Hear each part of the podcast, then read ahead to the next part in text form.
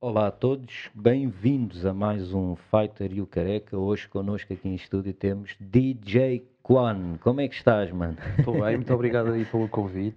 Eh, É um prazer, já já te conhecia, o Diogo só nos conhecemos agora há pouco tempo na- nas redes sociais, quando combinámos aqui o programa, mas vou acompanhando o, o, vo- o vosso trajeto né? Boa, pelas boa, redes boa, sociais. Lá está, uma das coisas positivas das redes Sim. sociais. Nós Yeah, falamos yeah, sempre yeah. das cenas negativas, Negativas. mas também tem cenas boas. Sim, sem dúvida, sem dúvida. Tem, sem dúvida. Há Acho muita coisa boa. Se souberes utilizá-la, eu acho que até já falámos disso aqui. Já. Tem a ver com como é que se deixas as redes sociais utilizarem-te a ti ou se és tu a utilizar as redes sociais. Uhum. Se as souberes utilizar da forma correta, claro que vai ter uma carrada de vantagens. E é um, é um percurso, essa história de lidar com as, com as redes sociais é um percurso eh, e também é um dos meus objetivos para este ano. É, é desligar um bocado quando tenho que desligar e fazer outras coisas que, que, que fazem falta. Já não falo do treino e de- da música, etc., que isso já, já faço. Mas estávamos aqui a falar há pouco, ao Fer, de, de, de ler mais, de, de se calhar perder mais tempo até com, a, tocar, a tocar piano ou whatever. Quero, quero definitivamente, chegando à noite e não ter que trabalhar, Isso é uma das coisas que, que estes tempos têm. Eu, ao menos, noto isso nas pessoas. Tem, tem feito com que as pessoas tentem mudar alguns hábitos que consideram que não são positivos nelas, não achas? Epá, sim, eu, eu admito que, que, que perco demasiado tempo agarrado ao telemóvel. Seja, É quase às vezes um impulso. Ah, tenho, tenho perfeita noção disso. Tenho, É a amigo- culpa também. tenho, tenho amigos meus que, que, que reparam nisso e vão-me chamando a atenção e eu agradeço. E eu próprio tenho essa noção e pronto. E, e quero, quero melhorar essa parte. Isto, na verdade, acho que trazemos isso tudo da- das artes marciais. É sempre, tu te- queres sempre ser uma versão melhor de ti próprio. E acho que de certeza que é uma coisa que eu trago das artes marciais e do, e do kendo.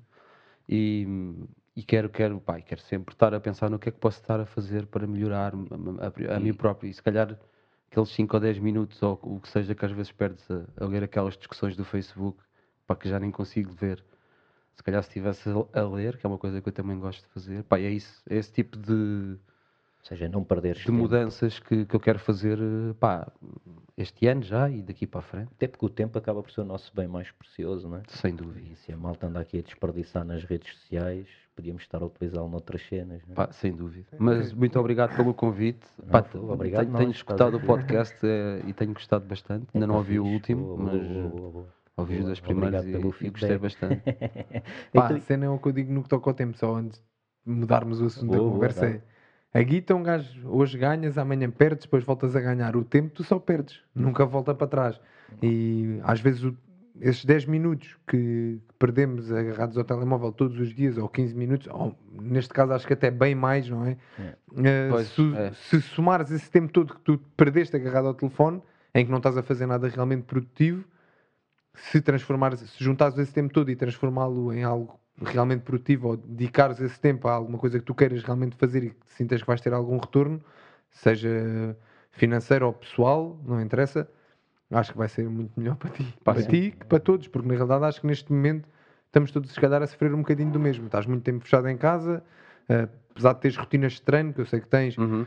e eu também este ano, e o Patinho também, acab- acabamos por estar um bocado mais limitados e no tempo que estás em casa, epá, em vez de estar a gastar esse tempo a fazer coisas produtivas, estou a ver o tempo passar agarrado ao telefone ou ao computador. Pá, eu, eu já tenho que estar agarrado ao telefone por uma questão de trabalho, não é? Porque tu hoje em dia já não consegues estar a trabalhar só com, o com o e-mail, porque há muitas pessoas que não usam e-mail, já usam WhatsApp, ou até já usam o teu Instagram pessoal para te mandar uma mensagem de trabalho, ou, ou- ou o Instagram da empresa, ou seja, tu já estás a trabalhar e estás a ser inundado de, de notificações e bips de todo lado. E pronto, se no horário de trabalho, e eu tenho horário de trabalho, trabalho com artistas, é um bocadinho mais alargado do que, no- do que aquele 9 to 5, tem que estar sempre mais ou menos on. Epá, mas há aquela altura da noite que eu quero mesmo desligar eh, disso e se não for urgente, amanhã de manhã voltamos a falar e preciso de tempo para mim, para estar a ler, ou para estar a ver NBA que eu adoro, ou whatever, ou para estar na música. Tenho de fazer esta pergunta porque para mim tu és DJ. Qual é a tua profissão? És DJ, mestre de artes marciais, para quem não sabe também. Epá, É não importante. diria que sou mestre, mas, mas sou. Então, mas és sou, um- quarto dan, sou, um- sou um- ainda não. Ah, é, ainda sim, não. mas Terceiro. És Vamos ver. terceiro. Mas está bem, terceiro. Ahm, sou um curioso, sou um praticante de artes marciais. né? E, epá, hum, Eu, sou- eu, sou, eu, tô- eu sou desde sempre ligado à música. Hum, eu fiz, eu, eu quando estava a estudar na faculdade, eu fiz comunicação social e, e comecei a perceber que, que aquilo era super teórico, não, que não me ia dar muita saída. Uh, eu estudei numa faculdade do Estado, que era o ISCSP, Epá, e a partir do segundo ano comecei à procura. Eu, eu gostava de rádio, tinha uma rádio aqui perto, em São Domingos de Rana, que era a Rádio Marginal, Uhum. que back in the day era alguém no seminário da Torre da Aguilha. Mandei, pá, mandei um, um e-mail, fui lá falar com eles e, e comecei a estagiar lá e depois fiquei. E tive ali, tive ali 4 ou 5 anos a trabalhar na, na Marginal. O que é que fazias lá? Fazia, fazia programa, fazia amanhã, amanhã 2, que é aquele segundo período da manhã. Acabei por estar a fazer um programa que até hoje, e isto é incrível, foi o único programa diário de hip hop na rádio portuguesa que eu tenha conhecimento. Um, não era só hip hop, mas um programa de música negra, mas com muito hip hop. Pá, eu lembro-me que fazíamos coisas do género, recebia chamadas, eh, telefone, e punha música a tocar e o pessoal improvisava pelo telefone. Tínhamos um dia para fazer isso. Por exemplo, tínhamos sempre entrevistas, foi, foi um programa acho que importante. Parece-me incrível como é que com o consumo de hip hop, mesmo nacional como está hoje em dia, e internacional e tudo, como é que ainda não há um programa epá, diário dedicado ao hip hop, à música negra, ao hip hop e RB, como queiram chamar. Parece-me. Tem uma ideia, É um quase, projeto? é quase incrível. Pá, pois não sei, eu acho que ainda. Acho que ainda há um. há um- apesar de, de muita gente não, não gostar do que eu vou dizer, acho que ainda há muita resistência dos mídia, da rádio, etc., em relação à música negra. Uhum. Só não há mais porque é o que os putos querem ouvir hoje em dia e tu não tens hipótese de fugir a isso. E tu, vês E tu isso. achas que há mesmo uma resistência Ah. da parte dos mídias? Ah, claro, há uma resistência e é um bocado um reflexo da, da, nossa, da nossa sociedade ainda da sociedade portuguesa, quer quer um quer não é racista. Eh, e portanto isso tem reflexo em, em vários setores da nossa, da nossa sociedade e tem, e tem reflexos, por exemplo, nas pessoas que tomam decisões eh, em, em empresas grandes, no que toca ao marketing das marcas, por exemplo, ou até às pessoas que tomam decisões, se calhar muitas vezes, eh, que estão em rádios e em televisões. Uhum. Não digo que são, não digo que Sim, são sim, todos, sim. não digo que As são todos, oportunidades chegam a uns de forma sem diferente dúvida, do que a outra. sem dúvida. Eh, eu acho que a rádio até não é, o- é pior meio eh, nisso, pelo menos das pessoas que eu conheço da rádio, que é um meio que eu vou conhecendo. Ahm, a rádio onde eu trabalho tem um programa, tem um programa semanal que é, que é Oxigênio.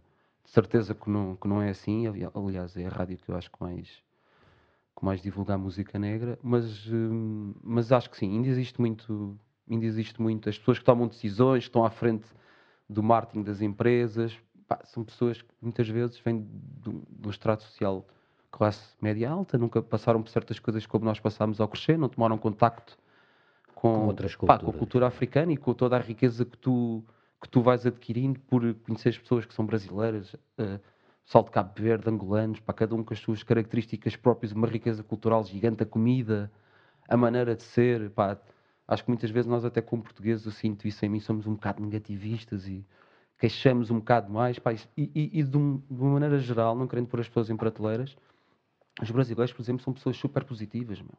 Nós, nós sempre tudo bem, mano. Com, com o Pedro no último podcast. faz, faz muita confusão que as pessoas depois peguem na, epá, nos defeitos, no bocado negativo, quando se calhar até há muito mais coisas positivas de pessoas que vêm de outro isso país. é, é como estás a dizer, é um bocado cultural. Apesar de eu sentir que não pertenço a essa parte dos negativistas, porque eu sou um Uhum. gajo bem positivo e estou sempre a olhar para a frente. Pá, e, e ainda bem, e faz, e isso ajuda-me imenso na minha vida e acho que até, eh, talvez em algumas situações que eu passei na minha carreira de atleta, consegui ultrapassá-las e, e chegar, entre aspas, onde cheguei, eh, por esse pensamento positivo e querer estar sempre a fazer. Epá, isto- se eu gosto disto, mesmo quando corre mal, eu vou continuar a fazer até que corra bem.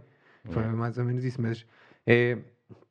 Acho que é chato é sentir que. Chato, e acho que é importante as pessoas terem noção disso, que lá está, que as oportunidades não chegam a todos da mesma maneira. não chegam. Mas, pá, assim- eu, acho que isso- é uma eu, eu acho que há muita gente que re- recusa um bocado isso e nega, Pá, mas só não vê quem não quer. Eu acho que no, no desporto até acaba por, por ser Mais men- equilibrado. muito mais equilibrado.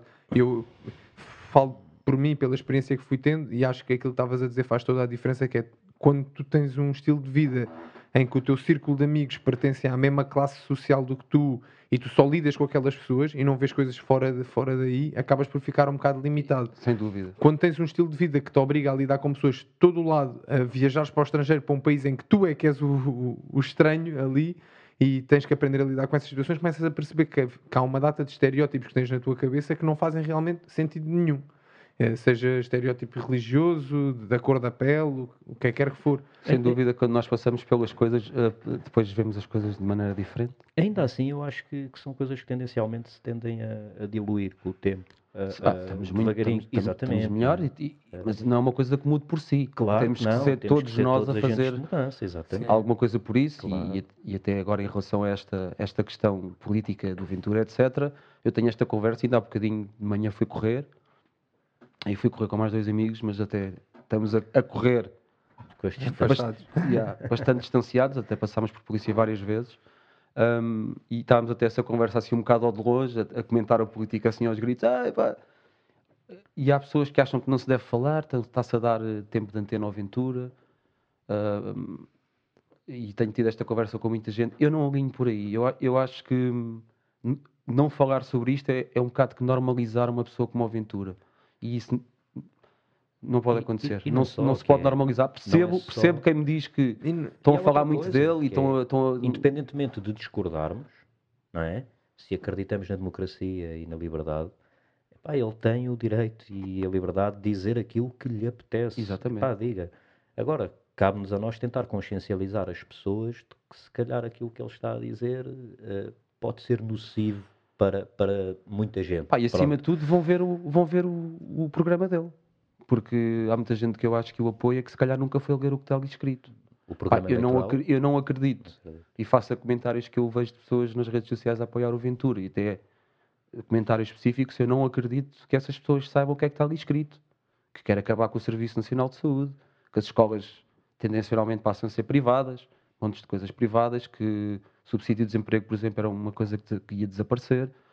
Pá, eu tenho dúvidas que se as pessoas forem ler aquilo bem, que chegam ao fim da conversa e digam e, e mantenham a opinião. O que, o que acontece, pá, desculpa estar a interromper, mas que eu Não, não, começo, tu que eu- que eu começo a perceber e que, que se passa no mundo, não só na política, mas em mil e uma áreas, é que há tanta informação que há malta que lê os, os títulos de- das coisas e já nem vai, nem abre, partilha e nem, nem abre para ler ao certo. E isso Verdade. acaba por acontecer com a política, que é algo muito, muito, muito importante e que um pontinho mais para o lado direito ou um pontinho mais para o lado esquerdo pode fazer toda a diferença num programa eleitoral e a malta nem se dá o trabalho de ler aquilo tudo.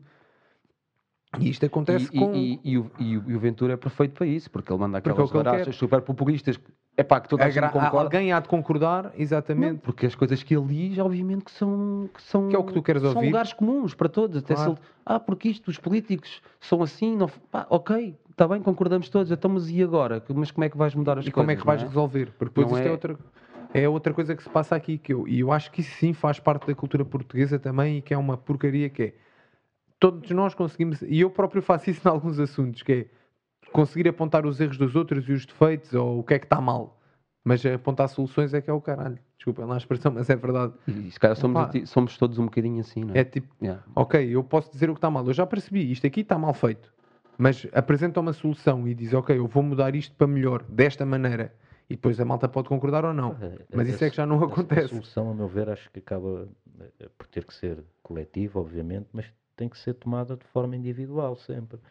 E, e acho que cada um deve tentar mudar aquilo que acha que não está certo Claro. E na, depois na tu, sua vida. E depois pronto, epá, depois a partir daí é.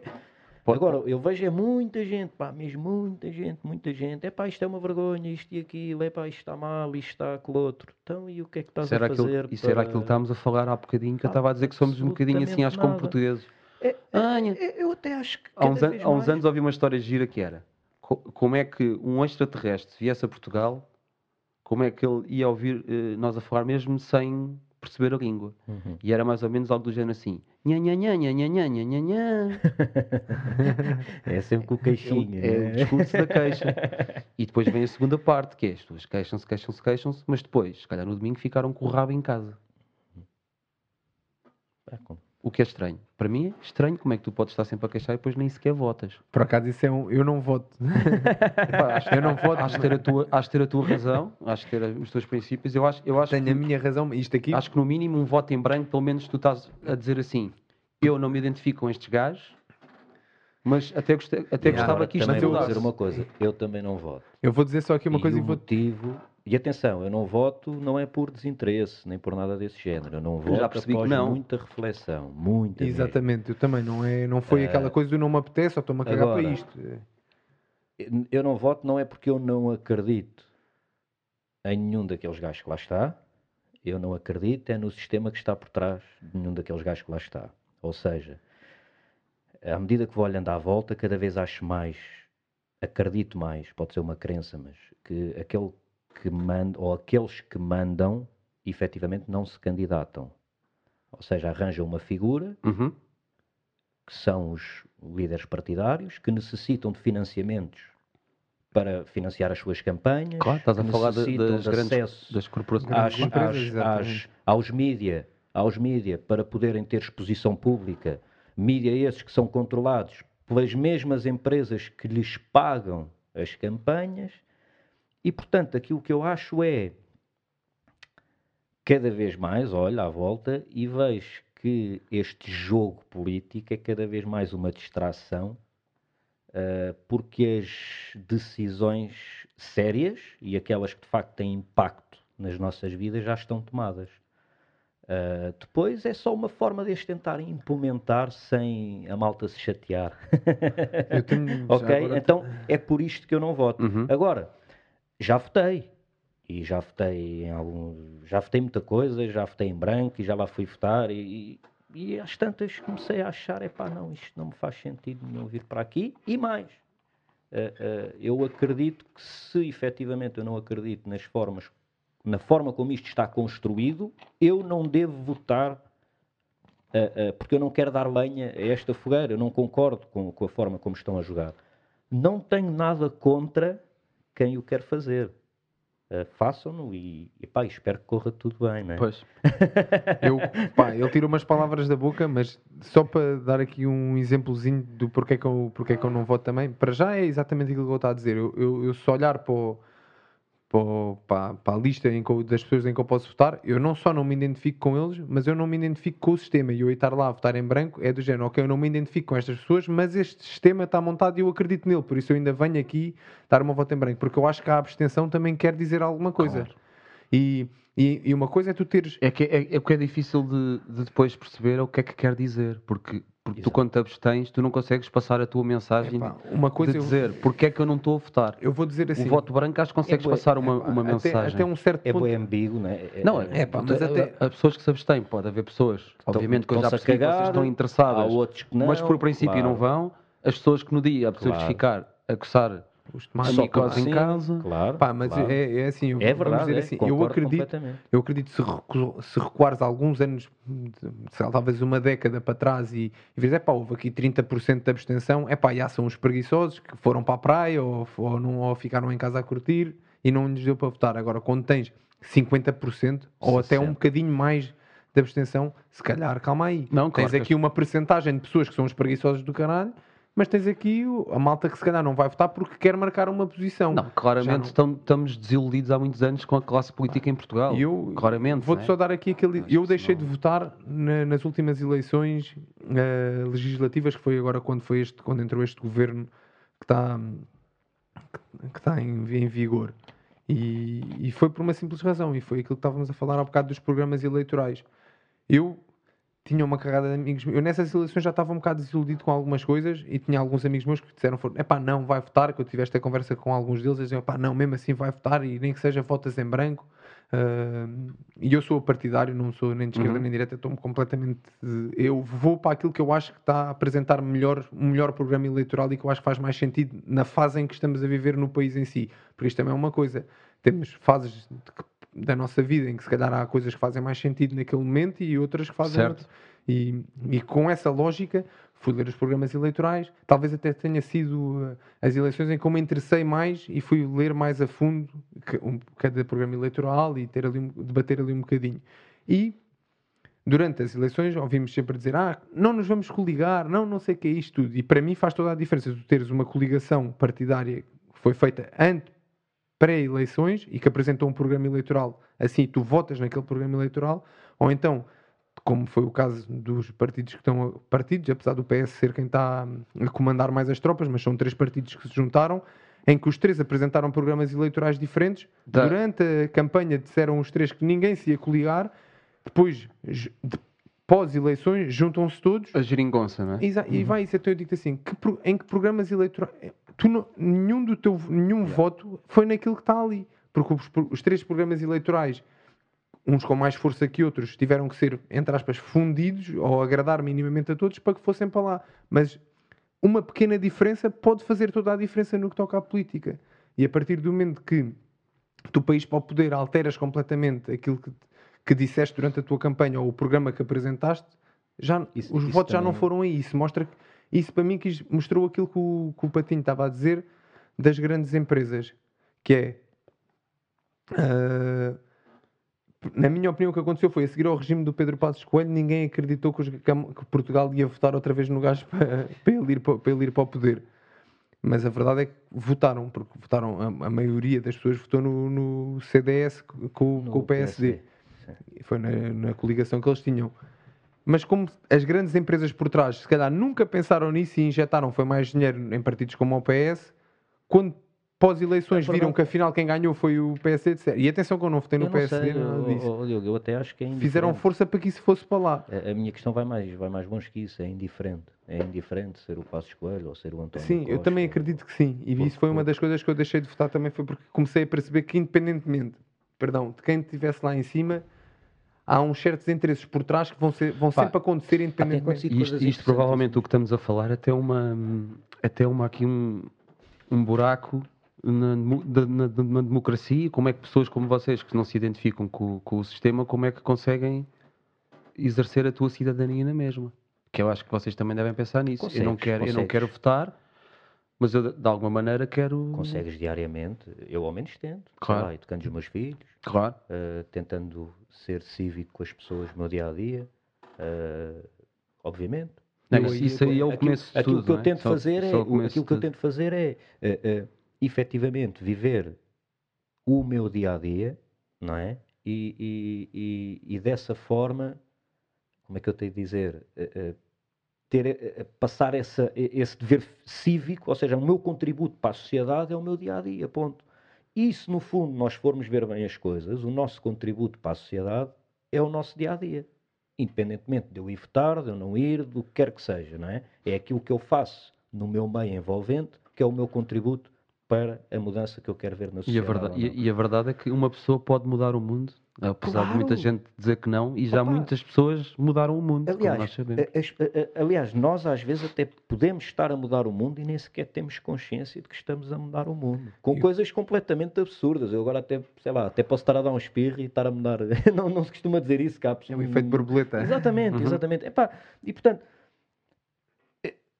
a meu ver, é entender que a mudança existe, que ela se está a passar, quer a gente queira, quer não, que nós fazemos parte dela ainda assim de uma forma muito. Pá, subtil. de forma global, completamente subtil, não é? Ah, ah, mas a verdade é que, a meu ver também, a realidade é uma coisa completamente subjetiva. Se, se tu não existires, não há realidade nenhuma. Não e é? o que é para ti não é para o gajo É tudo viva subjetivo. 100 metros é for tudo preciso. A subjetivo. tua realidade é é? diferente da dos Mas outros. é, é agora- engraçado estarmos aqui, estar, estar aqui a Isto falar E olha, Pessoas estou a do- responder a ti do como é, que, como é que nós Exatamente, exatamente. podemos exer- exercer, vá, a nossa parte cívica, só esta conversa já é um bocado isso. O discutirmos política, mostrarmos a nossa opinião, explicarmos às pessoas que eu, apesar, ou o Patinho, apesar de não irmos votar, Claro. temos uma opinião política, Pá, entre aspas. respeito, respeito completamente e percebo o vosso ponto de vista. Acho que, por exemplo, numa, numa eleição como estas, que poderia pôr eh, pá, um gajo como a Ventura Não. em segundo lugar, etc., é, mais, é um bocado mais perigoso. Acho que se torna mais perigoso. Mas basta, eu aí ponho a coisa do outro lado, que é mais perigoso irem todos votar. Porque se ninguém for votar, é garantido que o Ventura não é eleito. Epá, não porque. Se ninguém votar, Não ninguém. porque a militância ali daquele lado é um bocadinho maior. E se calhar isso- esse, esse tiro Não, pode ser pela quadra. Eu até, eu até acredito ninguém. que seja um bocadinho diferente, porque eu acho que as pessoas que votam nos grandes partidos, isto vamos dizer PSD e PS, que são as Sim. grandes forças cá em Portugal, são as que não deixam de ir votar. Porque são as pessoas que são mesmo são afiliados àquele partido e, Ao e acontece o que acontecer. E atenção que eu tenho, tinha algumas pessoas na minha família que eram assim, que é eu sou PSD ou eu sou PS e voto no PS ou E no até, PSD. e até vão, vão alternando conforme a, conforme a yeah. eleição. Não, não, mas estou a dizer, eles são mesmo. Imagina, tenho aqui, por exemplo, uma- alguém da minha família que diz eu sou PSD e é PSD até morrer, desde que começou a votar, até venha ao PSD dizer assim: eu vou pegar fogo a todas as casas em Cascais. E eles vão votar no PSD à mesma, porque até sentem que se não concordarem com, com o partido em que disseram que eram, são os vira-casacas. É, mas é mesmo. A, a malta olha às vezes para a política como, o como olha para o futebol. Eu sou, sou do Sporting, perco ao Sporting ou ganho o Sporting, eu sou do Sporting até morrer. É pá, mas na política não pode ser assim. Tu, tu hoje tens um gajo no PSD a dizer coisas que tu até concordas, amanhã tens outro a dizer coisas que não concordas, se calhar já não podes votar ali. Ou não Por deverias, exemplo, pelo menos. neste momento, Epá, aquilo tá- tá- independentemente- o, ami- o amigo Rui Rio está tá perdido, tá perdido e não vem dali coisa boa. Pá, aliás, Hum. eu tenho uma previsão para as próximas legislativas. Não, dizer- geringonça ao contrário. Se fôssemos, se fôssemos, se fôssemos aplicar eh, agora os resultados às legislativas, o Chega tinha 19, 20 deputados na Assembleia, por exemplo. Exato. E depois, Epá, isso eu acho que é muito perigoso e aí acho que temos mesmo que fazer Pronto, mas lá está. alguma coisa. Como as presidenciais, se calhar já, já não têm essa influência no número de deputados que tens no, que tens no Parlamento, acaba se calhar por não ser tão importante, entre aspas, assim, de ires. de- Porque se- eu, eu, eu senti, Achas que se fossem as legislativas não se ia. calhar já é mais perigoso. Eu não. Nas legislativas, a eu acho- eu- é menor nas Não, legislativas. eu acho que isto é uma amostra do que, do que vai acontecer daqui a alguns anos. E eu acho que eles vão crescer ainda mais. Vão. Eu espero estar enganado. Não, mas eu também acho que vão. Mas acho que Sabes o que é que é isto foi um empowerment. eu discuti, é eu, dele. eu discuti problema com aí, algumas que- pessoas que são. Algumas pessoas que eu até tenho em consideração e que começaram a dizer: é pá, vou votar no Chega, vou votar no Chega. Eu disse: pá, foda- foda-se, é um bocado. Eu nem quero acreditar quase que estou a ouvir isto da boca destas pessoas. Ah, mas é o, é o problema, é que a malta está tão desiludida já com, com as cenas que, que preferem ir. Ouvem com duas ou que três coisas, ou- ouvem duas ou três coisas que lhes agrada dali, Mas é ok, sempre- o resto pode ser uma grande merda. Mas, é sempre aqui há neste três, quatro- contexto, é sempre neste contexto que aparecem os Venturas e os Trumps e o Hitler. É sempre num contexto sim. destes, de crise, as pessoas estão à procura de É alguém que verdade, os é salve, estão desiludidos com, com, a- com- com os políticos que lá estão, e de repente aparece um senhor que diz quatro ou cinco coisas que aquilo entra muito bem no ouvido, super populistas. É pá, pois, este Eu gajo é acho que sabe. Há, há aqui uma ou duas coisas que a mim me continuam a, a deixar um bocado insatisfeito com a política. Uma delas é eu, quando era miúdo, lembro-me. eh, eh, bem, para já olhava para as figuras políticas e, e estávamos a falar de pessoas que intelectualmente eh, eram um bocadinho mais. Nada a ver. É, não é? tinha uma bagagem um bocadinho maior do que, do que, do que as pessoas que estão hoje na política. Ahm, sei lá, o Álvaro Cunhal, o Mário Soares, concordasse só não com as ideias, né? Completamente. Ah, ah, intelectualmente eram, eram totalmente diferentes. O Freitas do Amaral, etc. Epá, até, presidente, até o próprio Ramalhianos. foi um- Completamente, foi um presidente mas pronto. tu Eh, pouco. De repente, aconteceu uma coisa muito estranha, a meu ver, na política, que é deixou de se poder governar sem ser com maioria absoluta. E eu acho isso muito estranho.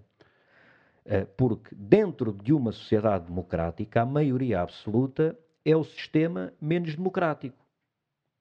Certo?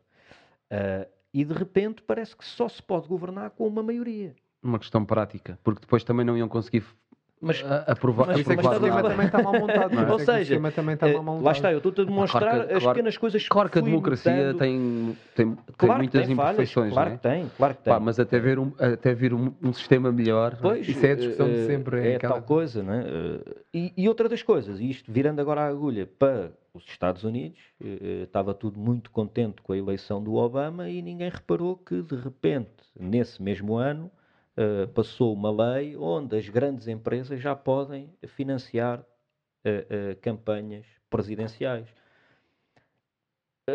Ok, tudo bem. A Google pagou 4 mil milhões, ou o que é que foi, à campanha do Trump, que foi eleito. Porque a Google consegue, cada vez que nós ligamos um computador, meter um anúnciozinho a dizer que o Trump é o maior, ou sei lá, ou uma coisa qualquer que nos faz, impele a votar no Trump. E portanto, nós começamos a ter o jogo completamente viciado. E, e viciado a um ponto, a meu ver, perigoso, que é estar viciado a um ponto onde a maioria das pessoas não, não está a ver. Pá, mesmo o- que o eu percebo o que é estás a dizer. O- a o- ver, porque está em todo lado. Está A, em a tu administração, fazes, a não é? administração Obama acabou por eh, fazer coisas que não foram nada positivas durante. Claro.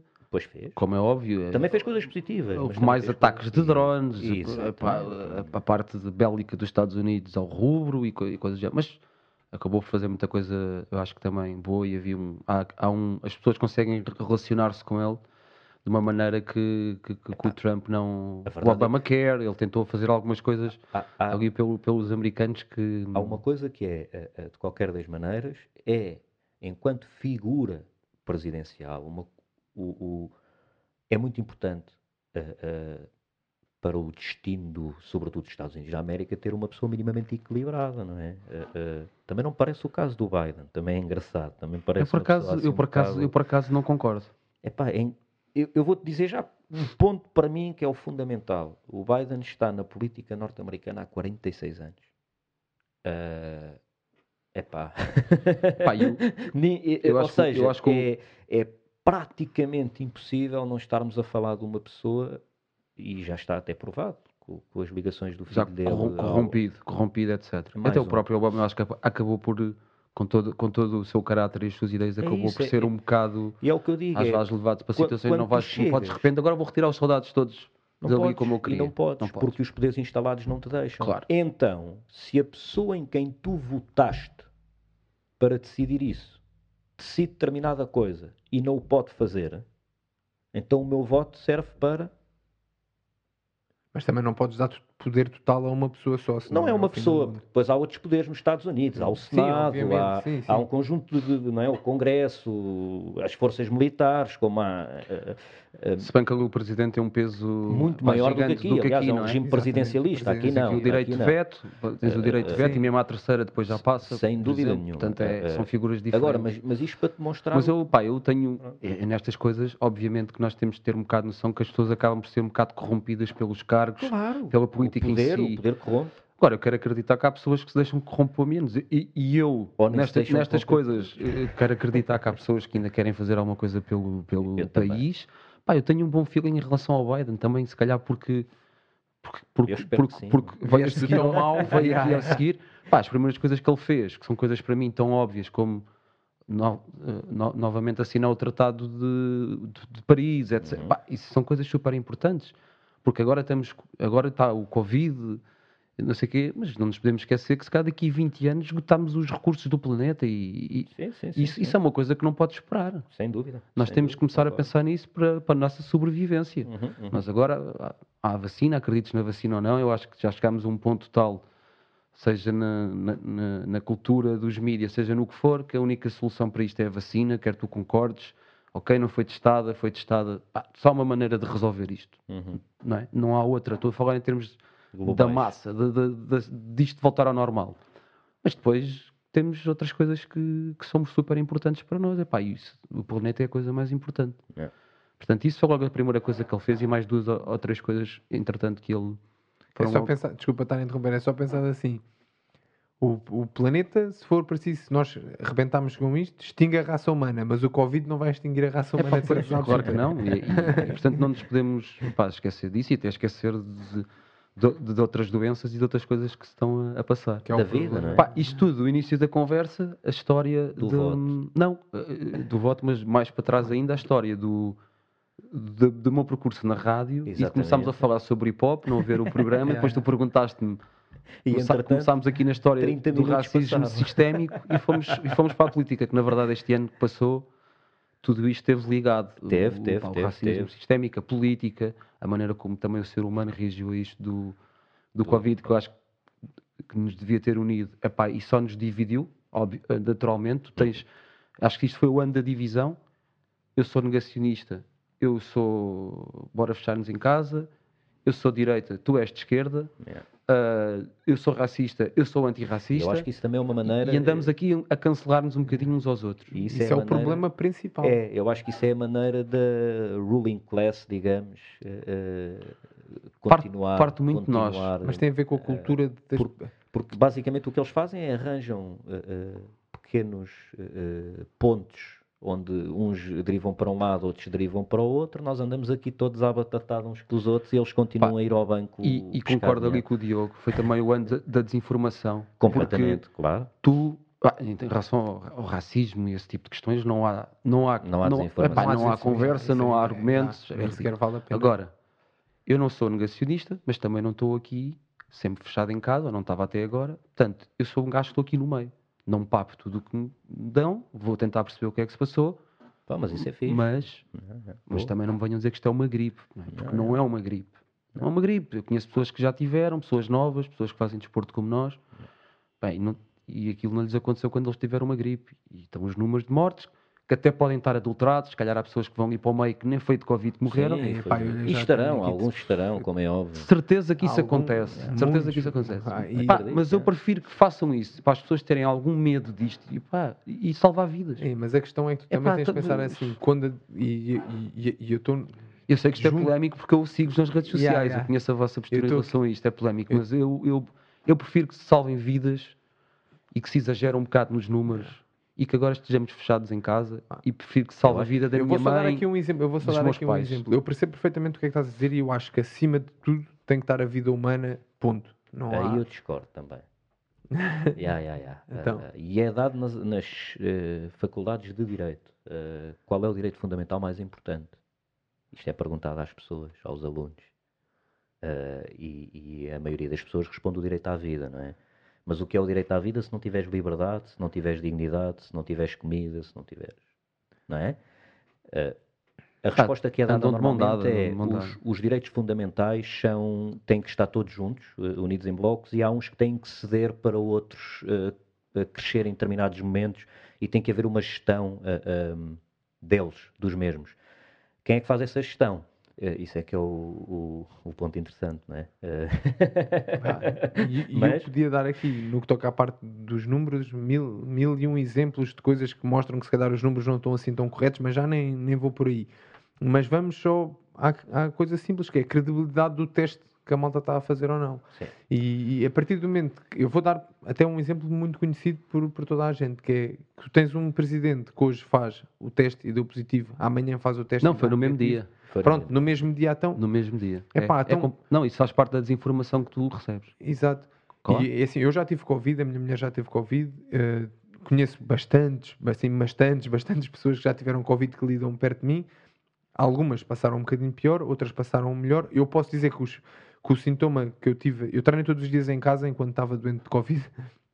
Eh, Mas tu também és um cyborg. Sim, tu- pronto, exato. Eu, mas eu, eu tenho a perfeita noção que aquilo que o Covid me faz a mim, que sou atleta de alta competição, que treino todos os dias, não vai ser a mesma coisa que vai fazer um, um velhote que- ou mesmo alguém da minha idade, mas que Mas tenha que uma tem- saúde em que risco. até tem um sistema imunitário mais, em baixo, obviamente. E, e Epá, e tu como perfeita- atleta, eu acho que nós todos já tivemos aquelas fases em que o teu corpo faz um bocado de shutdown. A mim também me preocupa isso. Não. Eu, eu, eu treino, não é? E, e já passámos, obviamente, por situações de dor física Obviamente. e força mental que ultrapassaste, etc. Mas eu também já tive aquelas fases em que eu sinto o meu corpo a fazer um shutdown. Pá, depois de um fim de semana mais puxado de quente, dos tryouts. ou Eu, eu tenho azar quando é os tryouts e campeonatos, estou sempre doente. É uma infecção pulmonar, é isto, é Mas sabes aquilo. que isso pode estar relacionado até. Epá, não, eu acho que tem- pode ter a ver com, com stress ou, Yeah. ou, ou simplesmente um azar, ou tu estás a Pode fazer treinos também, mais yeah. fechados e o teu corpo Yeah. vai-se Aí abaixo. há, um- há- há alguns truques que não quer dizer que melhorem tudo, porque há coisas que podes ficar doente por, por azar. Exatamente, Agora, exatamente. Se calhar geris mesmo o teu treino para teres pico de forma no momento certo. Claro. Claro, que nunca consegues adivinhar ao certo o dia, mas tentas É um minimamente. processo, é um processo. Mas aquele processo de Mas isto para dizer que treino- mesmo como atleta e, e devido ao- ao- à maneira como tu puxas pelo teu corpo, às vezes, Vai às vezes pode, diferente. pode ser o, não, mas pode ser o contrário. Tu, tu Ah, podes podes estar mais em baixo, podes apanhar ali uma Sim, fase sim. em que E eu, e eu, atenção, eu não sou negacionista minimamente porque eu tive o vírus e os sintomas que eu tive foi principalmente o perder o paladar e o E o olfato, olfato. completamente. Eu nunca senti nada na vida assim. Isso Que é, ser- tu estás a, comer, curioso. estás a comer peixe ou estás a comer massa com queijo. Ou É estás a igual. comer- é, pá, não sabe nada. Aquilo e realmente é, não tive problemas nenhuns assim em termos mais graves, mas isso realmente é um sintoma que tu não sentes quando tens uma gripe. Uhum. Mesmo a, minha, a, a Maria, que tem, tem aquelas alergias mais intensas e às vezes fica com dificuldade a sentir o sabor e a cheirar, diz pá, ok, já, já tenho a noção do que é que é isto, mas nunca é este patamar. E tenho, por exemplo, um amigo meu que treina e que tem uma boa saúde e um estilo de vida saudável e que não lhe aconteceu grande coisa sem ser perder o paladar e o olfato e está há dois meses sem paladar e sem olfato e já não tem Covid. Pá, e tive, Hum. e, tive, e tive pessoal também que treina comigo, etc. E pessoal que faz jiu-jitsu e faz kick e compete em boxe e faz tudo. epá, tiveram sintomas lixados. Estou a falar de putos novos. Sim. Tiveram tipo mal, não conseguiam dormir com as dores nas costas, isto e, pá, e tu. Acho que a cena é mesmo gripe. eh, eh, as dores musculares, meu. Bué da gente Ah, que se eu, queixa por mesmo das não- dores não musculares. diz que não conseguia dormir com dores nas costas. É um gajo com super preparação física. E, puto de 19 anos que é um, Ah, e é o um cansaço, né? E o cansaço. Dizem que sim, um eu cansaço. só acho é que tem Epá, que- e depois vamos ver, e espero que não, e espero que, que não, que, não, que não haja nada disso, vamos ver tudo- os efeitos que isto pode ter mais à frente de pessoas Epá, que tiveram. eu acho aí acredito também não se mesmo, sabe. acredito mesmo e por exemplo Eu acho que aí é que está o ponto, mano. Ainda não se sabe a Não, ponta de e- corno, exatamente, e por isso, é que, por isso é que também me faz um bocado de confusão, tanto de um lado como do outro, todos os dias Claro, as informações é isto, é porque aquilo, tu conheces é. tão pouco sobre o, Exatamente. E às vezes tinha essa conversa, o pessoal que é negacionista, que eu, que eu gosto de, de falar com eles sobre isso e perceber o ponto de vista deles também, é que tu estás a tirar conclusões sobre uma coisa que não se sabe quase nada ainda. Seja para um lado ou para o outro. Eu aqui tenho Pá. uma cena que lá está, mas isto, à medida que nós também fomos falando aqui, eu acho que tu já percebeste isto sobre mim, eu tenho uma mentalidade um bocado anárquica, não é? Sim, sim, sim. Um, e, e- e há um senhor que é o George Carlin, que eu não sei se tu conheces, que é um comediante norte-americano, que já morreu. Uh, e ele tinha uma frase fantástica que eu sigo sempre, mano, religiosamente, que é eu não acredito em nada do que o meu governo me diz. Nada. Period. Ponto. Uh, e, portanto, a partir daí, sempre que eu ouço alguma comunicação uh, do governo, seja ela qual Tu- for, tu eu nega- à tu partida negas à já partida, neguei. tu negas à Exatamente. partida. Eu à partida já neguei. Uh, até porque, ao longo da minha vida, eu fui-me cruzando com vários eh, mentirosos. Uh, não, não- não há mesmo outra forma de dizer isto. E sei lá, uma pessoa, eu ia passar na rua, não é? E o Joaquim mentia-me, dava- dava-me uma tanga. E eu de repente ia para casa e chegava a casa e ia, o Joaquim deu-me uma grande tanga, afinal isto é mentira. Pá, no dia a seguir, se passasse pelo Joaquim e ele me desse outra vez a tanga, ok, um gajo ia para casa, mas ia a pensar, pá, o Joaquim se calhar hoje deu uma tanga, não é? Terceiro dia, quarto dia, quinto dia, o Joaquim sempre a dar tangas. Pá, ao sexto dia, digo ao Joaquim o que disser, até pode ser a maior verdade do mundo. Eu já não acredito no Joaquim. Pedro e o Lobo, não é? Exatamente. Ah, e a verdade é que ah, tem mentido um bocadinho à malta. eu não sou assim tão extremista como, o- como o Patinho é pá mas acho que Agora, que- acredito, ac- atenção, Sim. acredito que há um vírus, ah, acredito que, que, que não é fácil para o Serviço Nacional de Saúde lidar com o vírus, sim. Acredito que estas notícias sobre o Serviço Nacional de Saúde não são novas, não são de agora. Yeah. São notícias que andam para. Todos os anos se eu falar do- do- dos hospitais completamente a abarrotar, dos serviços de, cuidados intensivos sem camas, etc. E acho que muitas das medidas que estão a ser tomadas poderiam estar a ser medidas diferentes. Uhum. Olho para isto tudo e parece-me que é um bocado aquela questão do, dos miúdos quando, quando há um problema qualquer em casa, escondem-se debaixo da cama e esperam que o problema passe. Uh, não parece que o problema vá passar dessa forma, acho, e acho que, por exemplo, isto dando um exemplo, nós recebemos fundos europeus para lidar com o problema. Mandámos fechar tudo e a maioria desses fundos foram deslocados para as empresas que estão fechadas e precisam de receber dinheiro para uh, uh, sobreviver. A meu ver, por exemplo, uma das medidas que poderia ser tomada era os hospitais privados, a partir de agora são hospitais do Estado, ponto. Mas isso está previsto. Não, mas já deveria ser Está desde previsto. o início. Uhum. Desde o início. Isso, está- E isso é um esse- mecanismo e que pode ser acionado a e- qualquer E altura. esse valor, e esse valor que estava a ser despejado nas empresas todas, como íamos ter os hospitais equipados, os hospitais com pessoas, íamos buscar pessoas que já estão reformadas e que exerceram medicina, e enfermeiros, epá, whatever. De certeza que dá para equipar, para, para efetivamente eh, evitarmos a segunda vaga e agarrarmos nesses fundos europeus e montar hospitais de campanha e, e etc, etc, etc, para possibilitar manter as coisas abertas e as coisas a funcionarem, obviamente que respeitando distanciamentos de segurança, a utilização de máscara Uhum. e etc, mas para não causar os, os malefícios que estão a ser causados na sociedade e que está a fazer, entre outras coisas, que pessoas como o André Ventura subam por Uhum. aí acima. Não é? Pá, isso que tu estás a fazer fa- faz, todo o sentido. Hum, acho é que também, ponho-me pondo-me no lugar pá, do governo, de quem toma as decisões, do António Costa, isto também é novo para eles. Portanto, É. eu agora podia chegar aqui, o que tu estás a dizer faz todo o sentido. Eles estão, na verdade, eles estão a tentar salvar vidas, né? acho que ninguém aqui acredita que eles não estão a tentar Sim, salvar sim. vidas. Acho que sim. Obviamente que eu posso dizer, de qualquer posso concordar contigo e dizer, Pá, já há meses estavam a falar que vinha uma segunda vaga. Não fizeram o que deviam ter feito, se calhar. Da, da terceira vaga também já sabia que via por causa do Natal da passagem de ano, também já se sabia. Será que foram tomadas todas as medidas necessárias? Não. Mas na verdade, eu também não sou Certo. especialista em né? nesta O- epidemia, não sou. Sem dúvida. Nunca estive no lugar deles. Pá, portanto, se eu podia apontar um monte de coisas e faz... devias ter feito assim assado, pá, podia.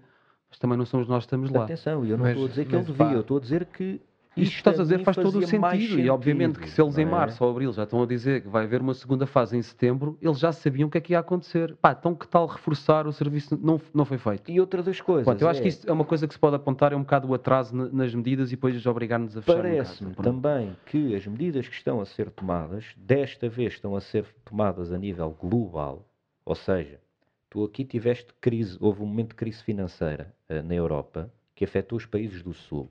E os países do Norte conseguiram, de alguma forma, suportar economicamente os países do Sul. Isto, lá está, para quem acredita na, na forma como este sistema está todo montado e etc. É assim que funciona, não é? Ah, ah, é a Europa. Nós decidimos desta forma porque de outra forma não receberíamos fundos europeus. Uhum. Ou não? Por exemplo, Epá, a Suécia tomou uma decisão diferente, não é? Não recebeu os mesmos fundos europeus que nós recebemos, certo? E portanto, se calhar, não sei, acenarem-nos assim: olha, aqui estão 70 mil milhões de euros se vocês decidirem para este lado, e estão aqui nada se decidirem para este, epá, eu acho que a decisão acaba por estar tomada, não é? O governo tem que ir para a decisão que o estão a obrigar a tomar. E o que é que me parece perigoso no meio disto tudo?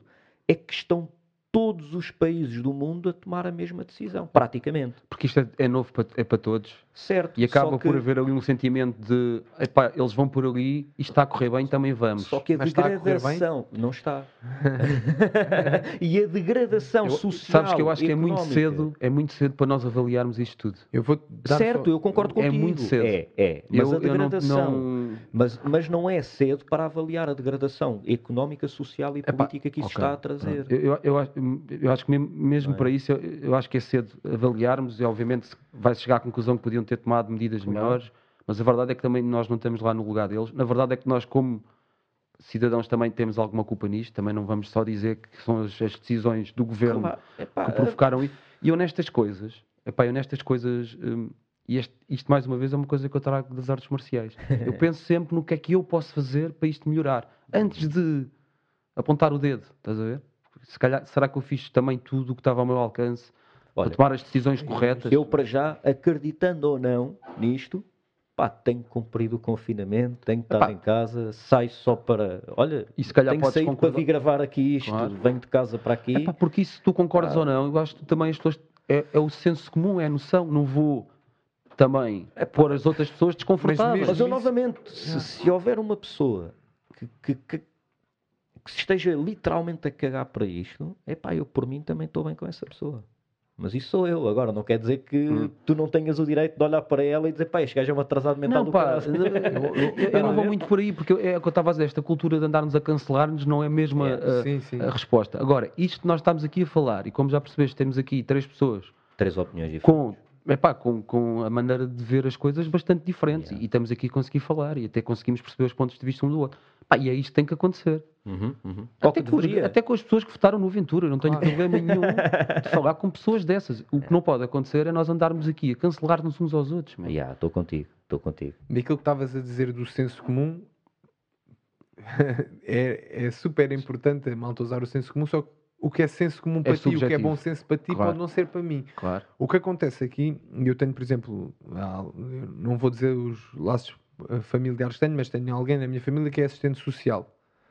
E essa pessoa diz-me que está a passar agora por fase e está a atender pessoas como nunca atendeu, porque isto chegou a uma altura de pessoas que chegam ali e, dizem, e nem sequer querem nenhum, nenhuma. É só, olha, eu preciso de 20 euros para pagar a luz ou a água. Porque há dois anos tinha uma empresa a funcionar a 100% e está a acontecer diariamente. Claro. E são aquelas coisas. Imagina, eu posso me queixar um bocadinho porque a minha, o meu rendimento profissional acabou. Eu não tenho competições ah, desde 2020 que ia começar a competir outra vez. Tive duas competições canceladas e só não tive mais marcadas e canceladas porque, por simplesmente nem sequer foram marcadas que a pandemia não permitiu. E tive que me virar para dar PTs, mas mesmo assim, supostamente, pelas regras da DGS, eu neste momento nem PTs posso dar. Yeah. Ah, Quer dizer, Zoom, né? se fizeres a coisa yeah, online. Só que na- eu É sou um difícil, bocadinho é. contra, contra isso nesse aspecto, porque na minha modalidade especificamente, eu sinto que eu vou estar a enganar pessoas. Claro. Pá, não podes fazer plastron, Epá, eu- não podes estar perto da pessoa, né? E, é, é complicado. e eu até posso fazer um treino em que estou ali com a pessoa e, e não estou a fazer plastrões, nada disso. e Ela até pode estar com um distanciamento social de mim e eu estou a mandá-la fazer coisas e estou a corrigi-la ali no momento. Pá, através da internet eu vou estar a cobrar dinheiro às pessoas para, para estar a enganar, porque eu sei que eu não vou estar a fazer nada. Eu vou estar a dizer, é pá, mete a mão mais em cima ou roda Hum. mais a cintura. Esquece, não, não É dá. diferente. é. Eh, e começa, e estou a ver pessoas aqui perto de mim que têm a mesma profissão que eu, ou são treinadores ou a tempo inteiro, e que, ou que mesmo que não sejam treinadores de grupo, vivem de dar PTs, e que neste momento foram completamente cancelados, Claro. e que mesmo que queiram tomar as normas de segurança devidas e atenção, que temos, eu posso falar do exemplo do, do ginásio em que, em que eu estou na Dina, eh, houve alturas em que fazíamos treinos um bocadinho mais relaxados, a cumprir as normas, mas mais relaxados, e nunca houve assim casos por aí além. As pessoas que, que, do que que frequentavam o ginásio que foram infectadas e depois deixaram de ir ao ginásio fo- foi porque apanharam Covid fora do ginásio. Aconteceu exatamente o mesmo ah, lá connosco. E, e- então Que é a gente. estranho. É pá, Pá, não, eu, eu vou também, dizer- É porque quando, tu, acontece proximidade- aqui quando tu vais sempre ao mesmo horário, treinas sempre com as três, acaba quatro por pessoas, ser, mesmo que não faças sparring ou que Sim, faças só sim. com aquela pessoa, tu sabes minimamente que aquela pessoa também está como tu em teletrabalho o dia inteiro, Exatamente. só sai para ir treinar, pá, tu tens outro tipo de segurança. Não, O que nós Mas fizemos, eu vou dizer, por olha, eu no cheguei- eu- Vitória era, era, o sparring era só à sexta-feira e a malta assinava um termo de responsabilidade a dizer que, ok, não, não se importava e ah, hum, fazias o, o treino todo com o mesmo par, Exato. para não haver, para não haver Agora- risco Agora, de... há um pode- aqui acontecer engraçado. azares. Ah, Pode sim, sempre obviamente, acontecer. mas isso pode acontecer em todo lado. isso Yeah, pode yeah. acontecer um azar quando tu vais ao centro comercial Yeah, yeah, É yeah, verdade. ou quando vais ao supermercado. Isso- Não, e não, é, podemos não ir é por aí. por um elevador cair com um gajo lá dentro que os elevadores são E também não, e o que não é? acontece aqui é que eu acho que nós estamos a gerir muito pela, pelas exceções à regra. Porque é assim, ok, se tens problemas de saúde e a tua saúde é debilitada, obviamente tu tens que ter cuidados diferentes Extra. dos meus. Eh, Se tens uma idade mais avançada, também tens que ter cuidados diferentes dos meus. Agora, malta, vou dizer, dos 50 anos para baixo, no geral, não sofre assim muito com isto. Ficam doentes em casa, é pá, acredito que sim. O mas- problema é se passa um vírus a alguém do mas primeiro aí vai- grupo mas aí, falaste. Mas aí vamos falar, do, é o mas aí vamos falar do bom senso, como tu estavas a dizer. Imagina, eu vivo em casa só com a Maria. Se eu quiser decidir que não estou com ninguém de risco, eu não estou com ninguém de risco. E foi isso que eu fiz. Eu, os meus pais são gajos com uma saúde do caraças e, não- e fazem desporto. E o meu pai faz quase mais desporto do que eu, entre aspas, não, não, mas, mas são pessoas com um bom sistema imunitário, a minha irmã também. E são das poucas pessoas que eu de vez em quando faço uma visita porque eles querem estar comigo e eu sei que não estou a pô-los em risco, até porque a minha mãe continua a trabalhar e o meu pai também, porque tem trabalhos que, que permitem continuar a trabalhar. Ah, os meus avós já é diferente. Claro. Só que eu também tenho um avô que me, que me liga e diz-me assim: estou com 80 e tal anos, não tarda nada a bate a bota de outra porcaria vos qualquer e e não tal." vos vejo há um ano. Estás a É brincar compli- comigo? Vem, mas é aqui. Epá, isto é. Não há, está, não eu- há nenhuma eu- fórmula, não há soluções fáceis. E é o que eu estou a dizer, não, é, não, há, não há de ser fácil E, estar, e a- nesta missão de salvar vidas, obviamente que há coisas que vão ser descuradas e, obviamente. a, e a economia. E, é Agora, pá, e novamente, pá. eu acho que deve ser uma coisa subjetiva. Eu vou só eh, dar- Tipo, se, se tu não quiseres estar com os teus avós ou por algum motivo, é pá, não estejas. Agora, por exemplo, eu, eu quero estar com os meus. E eu tenho estado com os meus. Estás a ver? Eu acho que tu podes tomar precauções do teu lado e podes fazer se calhar Não, mais epá, testes. Imagina, o meu, avô tem, o meu avô tem 97 anos. Se não morrer de Covid, é pá, morre, Pois. sei lá, sair da cama. Pá, isto é, muito, ou- é um tema muito complexo. É, é, é completamente que- complexo, mas isto para, para te pôr a cena de.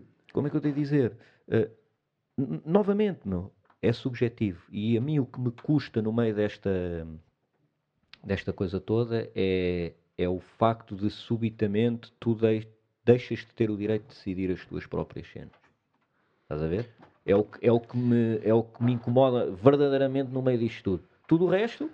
Epá, pá, é. Eu vou, eu, deixa-me só e dar eu- aqui diz, eu diz, ali- diz, diz, Dá, dá, dá, diz, toquezinho diz, que é- depois eu Eu completo concordo perfeitamente com aquilo que ele está a dizer, que é quando deste, dás por ti, retiraram-te as liberdades quase todas, mas, mas, mas isso tu até podes defender que é por um bem maior.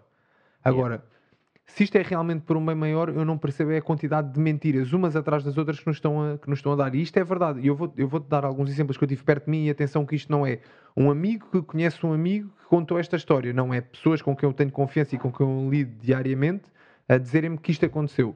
E eu dou aqui dois exemplos, que é, por exemplo, eu tenho um amigo que há uns meses atrás teve a, salvar um, a tentar salvar um rapaz porque tinha levado umas facadas no peito e o rapaz estava a esvair sem sangue e ele e mais dois amigos meus estavam a tentar salvar o rapaz.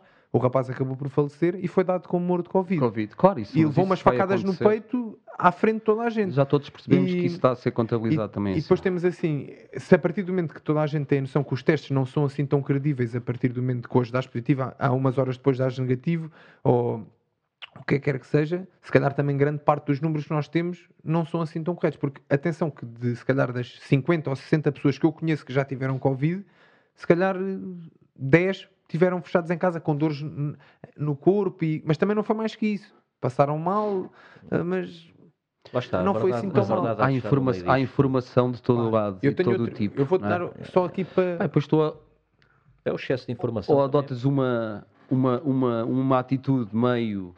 Não estou ali toda à esquerda, nem estou toda à direita, estou aqui no meio. Pá, porque nós não, não sabemos nada sobre isto, isto é muito cedo para nós avaliarmos, como eu disse. Completamente, yeah. Não é?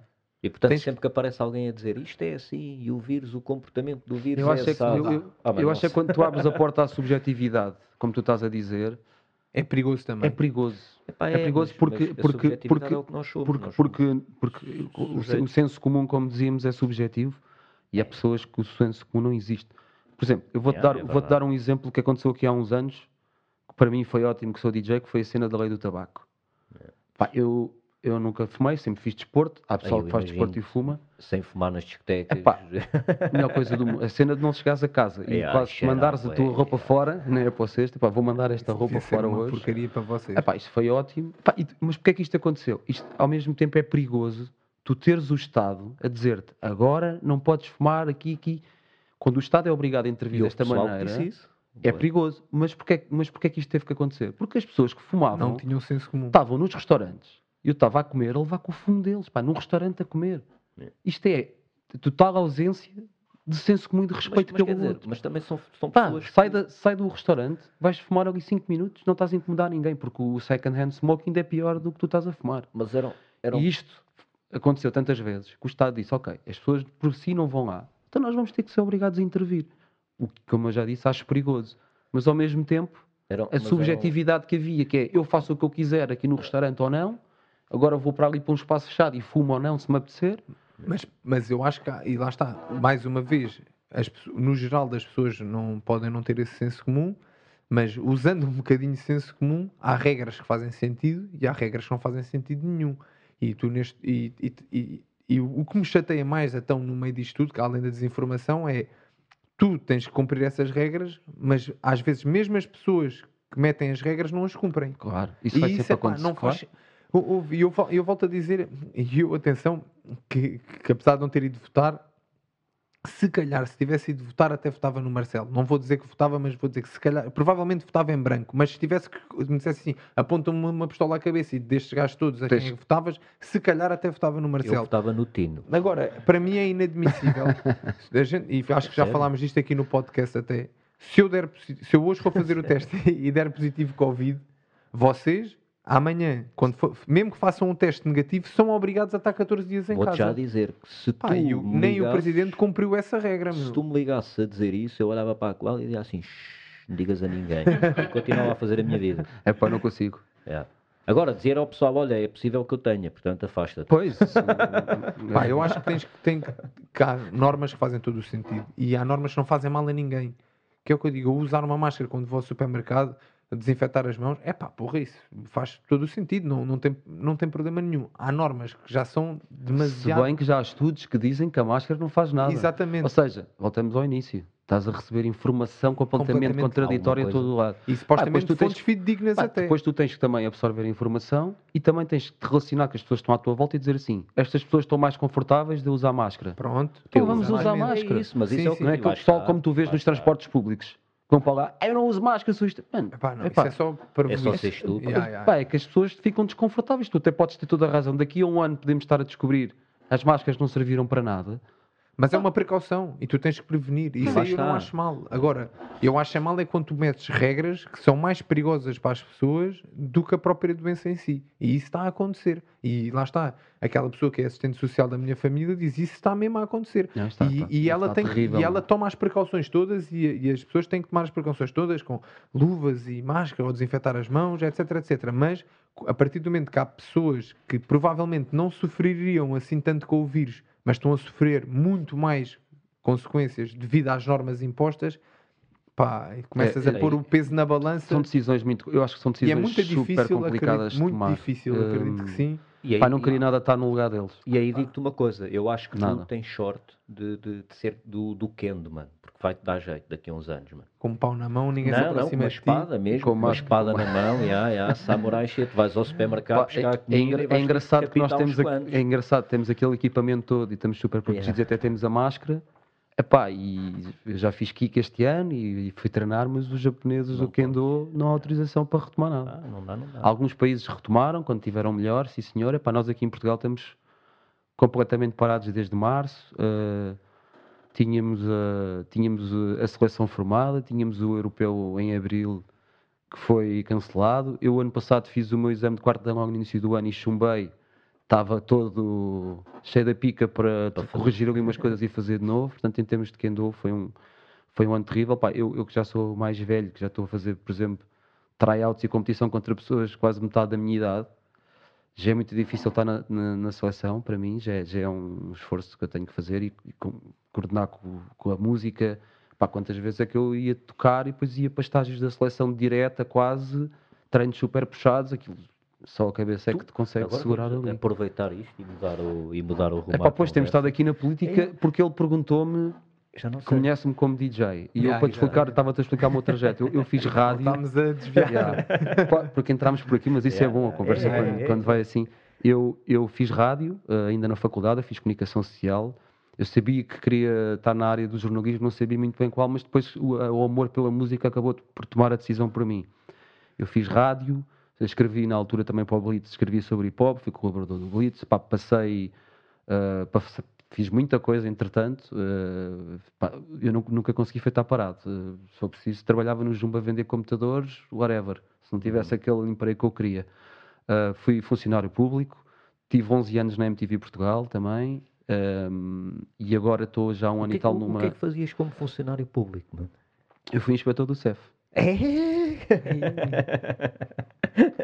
Também é engraçado, Ok. face aos últimos tempos. E, e hoje, e hoje de manhã também estava a ter essa conversa. Estive lá quatro anos, não tive Yeah. muito tempo. ok. Mas hum, não acho nada que a solução para resolver algum- alguns dos problemas que a instituição tenha seja pegar nas coisas e entregar às GNR e à PSP. Pá, porque não tem informação para fazer Claro. aquilo, não tem, não tem as habilitações que Então, o pessoal do CEF tem. Ah, acho, que há, acho, acho, que há, acho que há coisa, é assim, as pessoas obviamente são apanhadas a fazer certas coisas, têm, que- têm que ir embora, têm que se investigar. Não é fazer o julgamento nos mídias, porque isso também é perigoso, como nós Claro. sabemos, saber as- realmente o que é que se passou. As pessoas têm, têm, que ser, têm, têm que ser criminalizadas, têm, que- têm que se ir embora do serviço. E tem que haver um controle sobre, sobre este tipo de. Agora, se fores a ver os relatos de violência física no CEF comparado com a PSP, GNR, etc., pá, obviamente que isto é uma decisão muito política também. Obviamente que o CEF tem. E, e os principais problemas do CEF, pelo menos eu enquanto lá tive, nunca. pá, nem pensar que eu vi uma coisa dessas e ni- ninguém ia fazer isso à minha frente sequer, porque sabem muito bem como é que eu sou. E, e nunca vi nada de, de- de violência e de espancamentos a acontecer. Pá, isso, isso- isso foi uma coisa que eu, que eu honestamente nunca vi. Obviamente que há ali muita coisa para corrigir. Acho que mais do que estes relatos que vão havendo de violência e são horríveis, acho que o problema do CEF tem um problema muito grave para resolver, que é o do atendimento e a parte burocrática do CEF. Porque tu fazes uma marcação e se calhar só daqui a nove meses é consegues ir lá obter uma informação. Eu acho que isso são problemas muito graves, mas isto foi uma decisão claramente política. O CEF é, um, é uma instituição muito apetecível para muitos serviços que querem ficar com as competências que o CEF tem. Portanto, isto já se fala disto há muitos anos, a PJ ficar com aquela parte, a PSP com aquela, e agora aproveitaram estes casos para. hum, E agora? Sim, epá, e, alguém, e achas que, que vai haver menos casos de violência por, por aquilo estar entregue à PSP ou ao GNR? Acho que fizeram aquilo, como ele estava a dizer há bocado, que é do puto esconder-se debaixo do, do problema para que o problema Não, passe. não, o eu problema até, não acho, eu até acho que não. Eu acho que eh, aqui em relação a este problema até olharam para, o- para aquele vizinho que costuma malhar no filho com cintos e disseram toma lá, gera Fica o isto. Agora, aquilo, obviamente, isto. que aquilo é horrível, ainda por cima, eu que passei por lá, tu, tu, tu, tu percebes que aquilo pode ter acontecido ali, podem ter sido pessoas. É pá, o CEF acaba por ser um reflexo da sociedade portuguesa também, não Claro, claro há pessoas racistas, há pessoas boas, há pessoas más, Isso é como mas em todo não é, não é aquilo que também pintaram agora nos Pronto, últimos a meses, porque apanharam dois casos ou três, não é? Vamos, É vamos, vamos com calma, Yeah, yeah, não yeah. é? Eu já tive- Julgamento nos mídias não Pá, pode eu acontecer. sou um gajo que sempre tive contacto pá, com imigrantes, são, são- tenho pessoas que são meus irmãos, que são africanos, são imigrantes, pá, e, e- e já tive no. Portanto, eu, eu analiso as coisas, já tive realmente nos dois lados, nestes Sim, dois lados que as pessoas querem, Também já tiveste stresses com obviamente, quem, e- e, e- e quem é que nunca, quando era puta, também levou uma Claro. chapada da polícia sem ter culpa nenhuma? E eu yeah. muitas vezes também Por tinha essa conversa com colegas nunca meus. levei, nunca levei. Pá, acontece, tu andas muito na rua, eu andei de, andei de skate, ia para aqui, ia para ali, jogar basquete, tu quando andas muito na rua, há situações que te acontecem que também te fazem crescer como Claro. pessoa, às vezes levas uma chapada sem ter culpa nenhuma e não fizeste nada. Portanto, e essa cena é uma coisa que, e, e- e foi uma coisa que enquanto lá estive, pá, fazia questão de, de- de dizer a toda a gente e de ser assim, para mim a coisa mais cobarde que pode haver é um polícia que, que usa a violência co- contra alguém, e excesso de violência. Porque, te- porque tens as costas super quentes e, e estás ali com mais pessoas e estás eh, a, a cena de tu poderes encostar uma pessoa num quarto, dois ou três e baterem, etc. Isso é a cena mais cobarde de sempre. Mas está, o poder E tu, é quando és polícia, que- tens uma. E até funcionário público, tu tens uma obrigação, tu não és um cidadão normal. Tu, estás, tu tens, tens mais obrigações que um cidadão normal. Nem para um lado nem para o outro, exatamente. Pronto, Epá, mas sim, passei por ali e depois, e depois acabei por eh, receber o convite também da MTV Portugal, Uhum. pessoas com quem eu já tinha trabalhado na rádio, pá, que era a minha área, na Então verdade. quer dizer Aquilo que foi um desvio Tu basaste do CEF para a para a MTV. MTV. É Que é- que é- uma- que é uma história ao, engraçada. ao diretor do CEF, é pá, olha, vou-me embora, então vais fazer o quê? Vais trabalhar tenho- com que força? Vou para a Eu MTV. eu, sabes que eu tive que pedir um, eu tive que fazer um pedido de exoneração, porque eu nunca mais vou poder trabalhar na função pública. A sério? Sim. Hum, e, e tive que indemnizar o CEF também para sair. porque sério? eles investiram na minha formação. Portanto, aquilo foi uma decisão que mas não tu foi tomada lá. assim. Mas tu trabalhaste lá. Isso não faz sentido. Ah, mas eles- eles, investi- eles- investiram na minha investiram na tua formação, e não formação. tinha passado aquele prazo, que Ah, era, por exemplo, os ok, 5 anos, que eu podia pedir uma licença sem vencimento. Aquilo, a- a decisão que eu tomei foi: isto aqui é a decisão que tomas, não vais voltar para trás. Se vais para ali, isto fica para trás. Epá, pronto, e a, a comunicação e, a música era a minha área. E ainda bem é- que é essa decisão. Ah, pá, claro. Pá, fiz, lá, fiz, lá, fiz lá muitos amigos. Mais uma vez tomei contacto com realidades epá, duras e tu nunca podes deixar de conseguir pôr no legado a outra pessoa, ainda quando tens que fazer. Estás ali no aeroporto, às vezes tens que dar recusa de entrada a pessoas, mas tu podes fazer as coisas da maneira mais humana possível e tens que o fazer. E, e pá, Então passei é por vários departamentos e tentei ajudar ao máximo também as pessoas que eu percebi que, que burocraticamente e o sistema estava a impedir que alguma coisa ali acontecesse. Pá, e o teu, o teu papel também tem que ser esse. Pá, e depois, depois fui para a MTV, como disse, estive lá 11 anos, fiz depois disso, saí em 2019, fiz management de artistas E, e diz-me só uma coisa. e agora estou numa, sou label manager e AR numa, numa editora, numa distribuidora de música digital. E, e durante esse, esse processo, tu, tu. Durante, não. Tu fazia, trabalhavas no CEF e já fazias parte dos, dos Mundo Complexo? Não, sim, era- sim. Eu, eu, eu comecei com os Mundo Complexo quando comecei a fazer rádio. Portanto, os Mundo Isso já foi Complexo. de Sim, os Mundo Complexo começaram em 98. Ali a- Eu sou, de, eu, sou, eu sou de uma geração um bocadinho diferente da vossa. Da, do, do Patinho estou mais perto, mas sou de 90. Yeah. Eu cresci a ouvir rap. Mundo Complexo estava sempre na minha playlist. Eu ainda Yeah. cheguei a ver, a ver o Mundo Complexo ao vivo mais do que uma vez. Tu, como eu, és do tempo do rock, primeiro, não é? eu, quando comecei a, a tocar, eu comecei a misturar rock. Ok. Eu tinha os pratos, não sei o quê, porque na altura e aqui na linha era o que batia, era o hard rock, yeah, yeah, yeah. o news. Oh, Isso é, isso Isso é é, depois. Já é depois. Mas isto começou também com a rádio. Eu comecei a fazer rádio ah, ali em 98, 99 e já tinha, tinha contacto com a cultura hip hop por causa do skate, amigos meus que Uhum. andavam de skate e que também tinham bandas, etc. Os Mundo Complexo começaram em 98 com, com outra formação e eu entrei em 2000 para os Mundo Complexo. Portanto, a minha carreira DJ acaba quase por se fundir com, com a entrada para os Mundo Complexo também e começou dali. Pá, portanto, eu já era DJ, portanto, eu já, estava no CEF e já tinha tipo uma, uma Era tipo espécie um hobby. de hobby, pá, mas que aquilo, às tantas também me fazia pouco sentido. Eu, epá, eu acho que tu para estares um- um- uma cena musa. Musa. Pois, olha, tá- estavam aqui a mostrar uma cena de- do, do Festival Música que, é- que é aqui perto e nós fizemos realmente a primeira edição e pá, e a segunda nós estivemos lá, somos aqui da, da terra. Hum, acho que pá, tu há certas profissões, pá, polícia, seres médico, etc. Tu tens de estar ali por vocação e tens de dedicar aquilo. de uma- não pode ser uma coisa tipo, olha, eh, isto correu mal e agora venho para aqui. Pá, eu sempre, ou seja, fazia, acho que fazia minha- o meu trabalho da forma mais humana e mais correta possível, dentro daquilo que eu podia. Mas não era o teu chamado. Mas não era, nunca foi a minha vocação. Pá, a cena da MTV era um emprego de sonho pá, da, da minha geração. Pessoas da minha geração que gostem de música, etc. Tu de trabalhar para a MTV, pá, era, era, um, era um emprego de, de Fogo, a sonho. MTV na altura era. Tive lá 11 anos. Fogo. A MTV, entretanto, depois também mudou bastante, né, e até a, a forma como a música, o papel da música no canal, etc. Completamente, agora é Jersey Shore mudou, style. mudou, mudou bastante. Mas eu sou DJ, pronto, desde 98, desde 2000 com os Mundo Complexo, e foi uma coisa que eu fui fazendo sempre, pá, com todos os empregos e os sítios por onde passei, porque é uma coisa que é como, é como as artes marciais. Acho que nós temos que fazer as coisas que precisamos de fazer para, para ser felizes. Uhum. E são coisas que, que se eu deixar de fazer, pá, tenho tido, tenho tido essa sorte e também tenho procurado trabalhar em- no meio para poder fazer essas coisas também, para poder ter um horário que me permita ir treinar, os treinos de quente, chegava àquela altura, não me importa entrar cedo, fazer o que tenho a fazer, almoçar a meia hora, mas eu chego àquela hora, eu tenho que ir treinar. Então é o kendo, a música e o kickboxing. Pá, o, o Kiko acabou por, por aparecer um bocado, como estava a explicar, um bocado eh, por, na sequência de. Eu fiz karaté também quando era puto. Depois houve ali um ano comecei a andar de skate um verão e não sei porquê, um gajo quando é puto. Realmente. se manteve no karaté foi o Diogo. Porque eu também Eu fiz, fiz karaté, pá, e fiz competição fiz e aquilo até. eh, Tínhamos um grupo eh, ali no Mortal de, de putos novos, até a coisa corria bem, nós éramos putos dedicados àquilo. Houve um ano, comecei a andar de skate, pá, ainda de skate, pá, e também 10 anos. Perdi a vontade de fazer karaté, não te sei explicar. São aquelas coisas que eu acho que é de puto, Uhum. de, de, Estás a experimentar. Dava de, de dava vibes, estás a ver? Yeah. Hum, pá, é- pá, não, agora vou começar a andar de skate, vou-me dedicar ao skate. Eu acho que vi ali um desafio do caraças e o skate é um desafio do caraças. Eu já fiz, já joguei tudo e mais alguma coisa, sempre fiz desporto.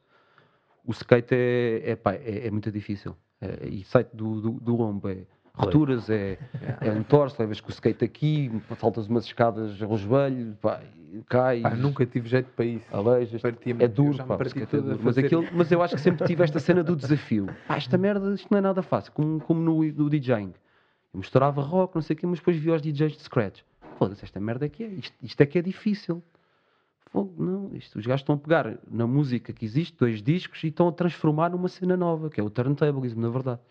Isto, é- isto é incrível e, e foi isso que também que me levou para o, para o hip hop e para o, para o DJing.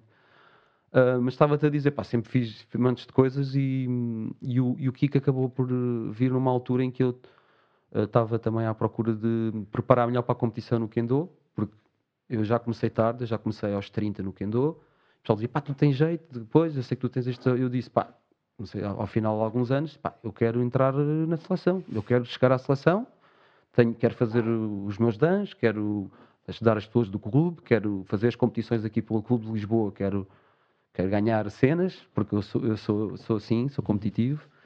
Só pá, já entraste muito tarde, é difícil, sei, sei, sei, mas eu lá consegui. Com muito, pá, houve ali dois, três anos da minha vida que o, dinheiro, as férias, até a música ficou se calhar um bocadinho para trás, pá, andava ali um bocado sempre a correr.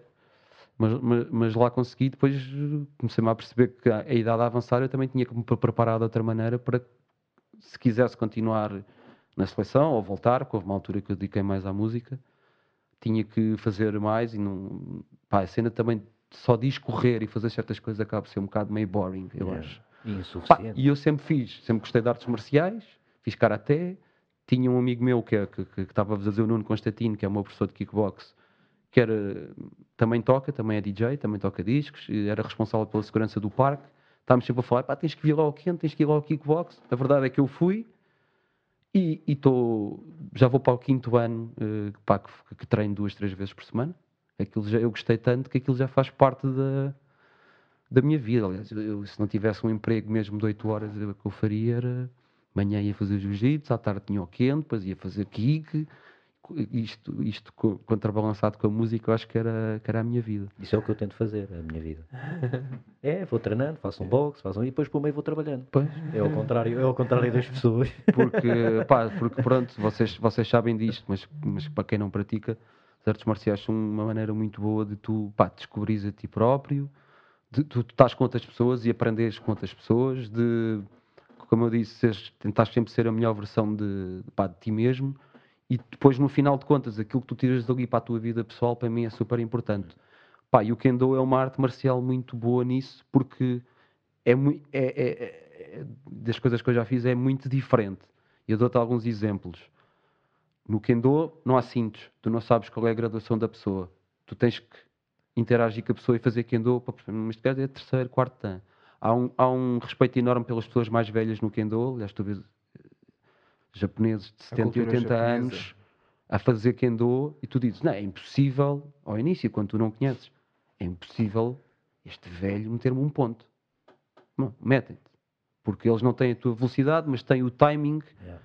a própria presença, é a mesma coisa que estás ali quase a defrontar o Obi-Wan Kenobi, não é? Há ali quase que ali uma aura à volta ah, e tu, aquilo intimida-te, pá, porque são pessoas que fazem Kendo há 60, há 70 anos. Isto, isto é- o Kendo é uma maratona, não é? Tipo, eu dizer que faço Kendo há 15 ou há 20 é uma brincadeira para eles, não é?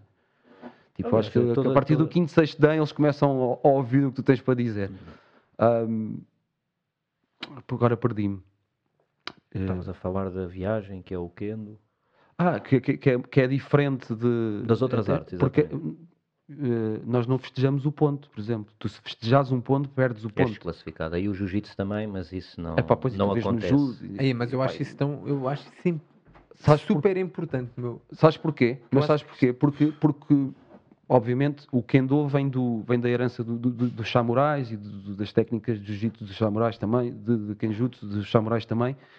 E se tu quiseres levar aquilo para um plano mais real, e se na verdade estiveres a lutar pela tua vida, Não vais pá, festejar. tu não vais festejar a morte do teu adversário. Não é? Yeah, Tu, tu, Uma questão de respeito. tu até, e tu de certeza que já passaste por isso, na, eu, eu em aqui que nunca competi, tu ganhas até um respeito muito maior ao teu adversário depois de lutar com ele. Tu consegues, se calhar, até ser amigo e relacionar-te com ele de outra maneira, porque vocês passaram por uma coisa que mais ninguém passou. Nem, nunca mais ninguém vai passar. Exatamente. Portanto, levando isto ao extremo, estás a lutar com alguém pela vida, porque é que tu haverias de festejar a morte de alguém, não é? Portanto, Mas eu acho que tem a ver também com. Se não levarmos isso tanto para a parte do Kendo e da, da cultura samurai, porque estão realmente a lutar pela vida, mesmo em termos de esportivismo, eu acho que há festejos e há festejos. Exato. podes- eu, pelo menos, enquanto profissional, enquanto, amador era diferente, porque também era puto, eu perdia a cabeça a lutar. A lutar em cima do ringue para mim era igual a lutar, lutar na rua, era porrada, eu queria era ganhar. Depois com a experiência também era miúdo, comecei a competir com Uhum. 14, era diferente. Depois com a experiência começas a perceber as coisas de uma forma diferente. Acho que muito rapidamente percebi que pá, é, é lutar. Eu espero que amanhã ganhe. Se eu não se eu quero levar, se eu algum dia me acontecer levar um KO, que já me aconteceu, prefiro ter um adversário que tem respeito por mim e que se quiser festejar, festeja depois no, uhum. no, no balneário com os amigos, ou até pode fazer ali algum festejo, mas nada desrespeitoso do que ao contrário. E eu faço exatamente a mesma coisa. Ganho por KO, ganho aos pontos, pá, posso festejar, então dou um abraço à treinadora, à Dina, olho para o público, faço assim com a mão, mas não, pá, não, Yeah, não há cá suspeito. gritos, Eu- eu- nada, pá, não Pá, eu, nada eu, eu, como mesmo. deves imaginar, eu para mim que venho do, do Kendo, e mas que siga várias artes marciais e mix martial arts, não sei o quê, fico às vezes um bocado dividido, por exemplo, quando vejo uns gajos como, como, o- como o Connor, que eu até gosto dele como atleta, pá, já se percebeu que não é o. não está numa fase diferente da vida dele, mas fico um bocado sempre dividido porque estou ao mesmo tempo. Tu riste com aquilo, aquela maneira dele ser e provocar, mas a minha outra parte do Kendo não acha piada nenhuma Mas, aquilo. mas eu acho porque o que, respeito pelo adversário para mim é, pá, é eu super importante. o, o, o Conor, até ne- nesse sentido, é um bocado mal interpretado às vezes. Porque o gajo não é. Aquilo é uma personagem que ele cria completamente. E, ele próprio isso. comunica isso. E a seguir ao combate ele é o gajo mais respeitoso que existe. Pá, mas O até lá o gajo. Pessoalmente, ver num atleta, eh, eh, a mim não me incomoda aquele festejo. Incomoda-me, imagina, tu dás um grande da KO no gajo. Pá, primeiro vai ver se o gajo está bem. Estás a ver, mostra tipo no mínimo esse. Porque tu não estás ali para o Yeah. matar, efetivamente. Tu estás ali para combater com ele. É pá, vai ver se o gajo está bem. O gajo está porreiro, levantou-se, está fixe. É pá, manda os foguetes que Eu, quiseres. eu, eu digo Mas- mesmo isto às pessoas que é, deu, e já dei alguns que hoje poderiam ter sido graves, principalmente pontapés à cabeça, eh, eu espero sempre nunca ter aleijado o meu adversário. Claro. Nunca é pá, eu espero sempre ganhar o combate da maneira, mesmo que seja porque eu da maneira mais limpa possível, sem causar. Claro, claro. pá, é aquilo que nós chamamos- Epá, a capacidade tu depois na- nos, nos sapatinhos de outra pessoa é, É, pá, é e eu já passei coisas. por tantas lesões ao longo da minha carreira, sei o que é que implica, mesmo em termos psicológicos, um gajo estar meses e meses parado sem poderes fazer aquilo que gostas, queres voltar a competir e vês o tempo a passar e não há nada disso. Pá, espero que quando luto, é a última coisa que eu quero. Sei que, pode, que é uma consequência, às vezes, do, do combate em si e que pode acontecer, mas é a última coisa que eu Essa, quero. essa realidade do QO para mim é um bocado. É, é- é- não faz parte do meu universo, sabes? Porque no karate, assim, quando fazia karate, quando era puto, aquilo, pá, nem havia ainda proteções. Claro, era diferente. para a cabeça e as luvinhas eram umas coisas muito fininhas e aquilo muitas vezes eu saía com sangue no kimono, eu não sabia se era meu, se era dele e coisas do género e pontapés à cabeça, os Claro. murros no meu estilo não eram muito bem permitidos, mas às vezes lá acontecia. Ah, esta é, eu, eu, obviamente que eu faço a parte do. Não é que eu não, não me dedico, dedico-me bastante ao, ao kickbox. Eu não consigo fazer as coisas só assim por fazer. Pá, mas a gente faz um sparring, fazemos técnico uns com os outros. Mas eu, por exemplo, eu faço sempre de capacete. E acho que fazes muito bem. Eu faço sempre capacete, por exemplo, porque eu fui operado, eu, eu fiz transplante de córnea nos dois olhos, portanto eu não posso sequer Vai Fazer levar trolitadas na cabeça. Nem devias fazer. Na minha opinião, nem devias Sparring. fazer À sparring à cabeça. cabeça. Fazias tudo Ao o resto sem Não, mas isso se for com. Eu tenho um, um, um capacete com aqueles completamente Sim. fechados, aquilo é impossível entrar ali qualquer coisa. Epá, mas tu sentes, Claro. tu sentes, tu levas pontapés, levas, levas socos, o maxi, tu sentes no maxilar, às vezes o capacete eu te digo, pá, bate com força porque isto com o capacete não me aleija, Não. tu assim estás mais à vontade, porque tu muitas vezes estás a fazer e estás a travar. Mas Tu tens- se calhar não, tu estás podes- noutro nível, mas eu, eu tenho medo, eu tenho um bocado de medo de, Eu, eu, de aleijar os meus colegas, por assim dizer, e eu acho que eles a mim também. Bate com E com o aberta, capacete tu mano. estás à vontade, se outra Bate pessoa com a tiver mão capacete, aberta. tu bates. Mas Yeah, à yeah, que é vontade uma não é claro. vontadinha. E, e pá, Mas para dizer que isto do KO para mim, É eu uma nunca levei nenhum, num KO, pá, ainda bem. aquelas sessões que levas 3 ou 4 low kicks bem metidos, ficas ali a cochear, Claro. isso acontece. Ali, como eu te disse há bocadinho, aqui na isca no corpo, já uma ou duas vezes pus o joelhinho no chão para recuperar o, o fogo, pá, mas nunca levei nenhum KO. Às vezes levas assim uma ou outra que ficas Epá. ali dois só três segundos, como é que eu me chamo, mas a cena de, de ser nocauteado, pá, e, e- e tu acabas de estar sempre a ver combates, isso aquilo é uma coisa que é, Normal. é, é normal, mas começares a pensar bem naquilo, no- no- no- nas consequências que aquilo pode ter para o cérebro e Ah, tudo, não é aquilo é, tudo menos normal. Não é? eu, eu digo sempre que quanto mais tempo pratico e quanto mais tempo estou ligado ao, ao Tai e ao Kick e, e mesmo aos desportos de contacto total em que o KO é uma coisa normal, sejam eles quais forem, acho que tu a treinares deves ter o menos dano possível. Uhum. Deves- é só, ok, tu tens objetivos competitivos e tens que, tens que passar por algumas fases que já sabes que vais levar umas trolitadas mais a sério durante o treino porque tem que ser. Agora, de outra forma, tu tens, podes fazer sparring tão bem, sem te aleijares. E, e pá, eu louvo sempre a maneira da Dina dar, dar treinos, porque nós treinamos os profissionais juntamente com os, com os amadores e com a manutenção ali, toda a gente treina, treina Isso é fixe, eu acho que isso é muito fixe. E, é- e funciona muito bem.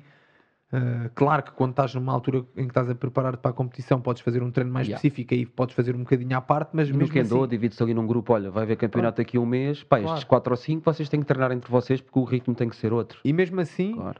vai haver treinos em que fazes incluído Yeah. no grupo geral e tu, e tu consegues ver cá, toda a gente tira proveito ali do treino. Uhum. Mesmo o gajo que treina há 20 anos e o gajo que está a treinar há, É, pá, há um ano. é- isto é um processo, não é? É uma maratona, isto não é? E eu acho que a cena de te aleijares, dizer, epá, me- mesmo tu dizeres-me, epá, fui para casa, andei ali uma semana a cochear com a, com a perna, para mim isso já é demais. Uhum. E eu treino todos os dias de manhã e à tarde. E sou profissional, e, e mesmo eu, enquanto profissional, se isso me acontecer, sei que há fases para isso acontecer, não pode ser uma constante. Para a malta que treina manutenção, mesmo que queira ter um treino duro fisicamente e fazer um sparring eh, bem feito, acho que é escusado essa parte do estares uma semana a Epá, sim, por isso é que eu- ou, ou levares uma trolitada que ali durante um segundo. Eu- Ei, Isso, é isso que- acontece, pá. mas, mas, mas, por exemplo, onde eu estou ali com, com o Nuno e ali no uppercut, agora não, obviamente está fechado, pá, ele é super atencioso com isso. Às vezes quando dá- dás ali um toque um bocado mais forte, "Ei, bem, vê lá se é preciso ir aí acima também. Claro. Tenham calma. E a preocupação dele é sempre corrigir a técnica. E, e é mesmo isso que tem que corrigir ser. a técnica acima de tudo, corrigir, eh, aperta connosco para corrigir a técnica. Pá, se aquilo começa a ir para outro nível, ele avisa logo, porque nós também ali não fazemos competição, então Claro. não há necessidade de estares ali a, Tu tens que te, a mostrar te isso. divertir no treino Claro. e eu percebo que às vezes a malta que não tem competição e a conversa que eu estou a ter aqui contigo, há malta que. Não, mas há malta que me diz assim até. Epá, mas eu não quero combater. Então, quando estou a treinar sparring, quero sentir aqui qualquer coisa também. Eu gostava de ter a sensação de mais ou menos do que é que é. Então, às vezes até são os que se esticam mais a fazer Ah, sparring, porque dizem, eu não combato, nunca vou saber o que é que é Yeah. subir acima de um ringue para andar à porrada. Então, o treino de sparring para mim é o mais, o mais Aliás, realista tu possível. já tens, como tu sabes, muitos atletas, tens o, o caso do Max Holloway, que agora andas a usar com ele, porque ele diz que já há dois ou três combates que não faz sparring nenhum. Yeah. Ele estar no UFC. Eu acho isso é estranho. E a, e a verdade é que nos últimos dois combates, pá, o último combate dele foi incrível. Acho que o gajo bateu o recorde de, de taxa de golpes. eh, Foi, foi. É, foi. efetivos. Estive a ver. Pá. Foi bom. O gajo diz que não faz sparring e, e tu tens aí montes de gajos, até gajos que vieram do, do kickbox, eh, tens aquele gajo holandês dos pesos pesados também do UFC, o, O Overeem. Que, Ah, que- sim, que diz que reduziu também bué e o sparring nos últimos anos. Mas na Holanda aquilo também é uma Sim, brutalidade. eu yeah, já fui yeah, yeah. treinar a Holanda. Bem, e o Aquilo é Overeem, e o. Overeem já tem 40 e Yeah. qualquer coisa. É Pá, assim, tens- é- a malta tem que perceber uma coisa que é. Eu nem sei se já não falámos disto aqui no, num dos episódios. A longevidade da tua carreira é muito, é muito ditada pelo aquilo que tu fazes no treino, nem tanto só pelas competições, porque as competições vão acontecendo, mas o treino é diário e, e as pessoas pensam sempre: ah, o KO, o KO. Tu, ao longo de. já provaram em vários estudos científicos que levar, tu deves um traumatismo craniano mais grave, tu no máximo devias levar 4 a 5 na tua vida, e já há falando de pessoas que vão levar. Ou zero. Oh, Pronto, o ideal seria levar zero, mas pensar que tens um acidente de carro ou que cais de bicicleta, Yeah, yeah. bates com a cabeça no chão, ficas inconsciente, eles dizem pá, no máximo 4 a 5.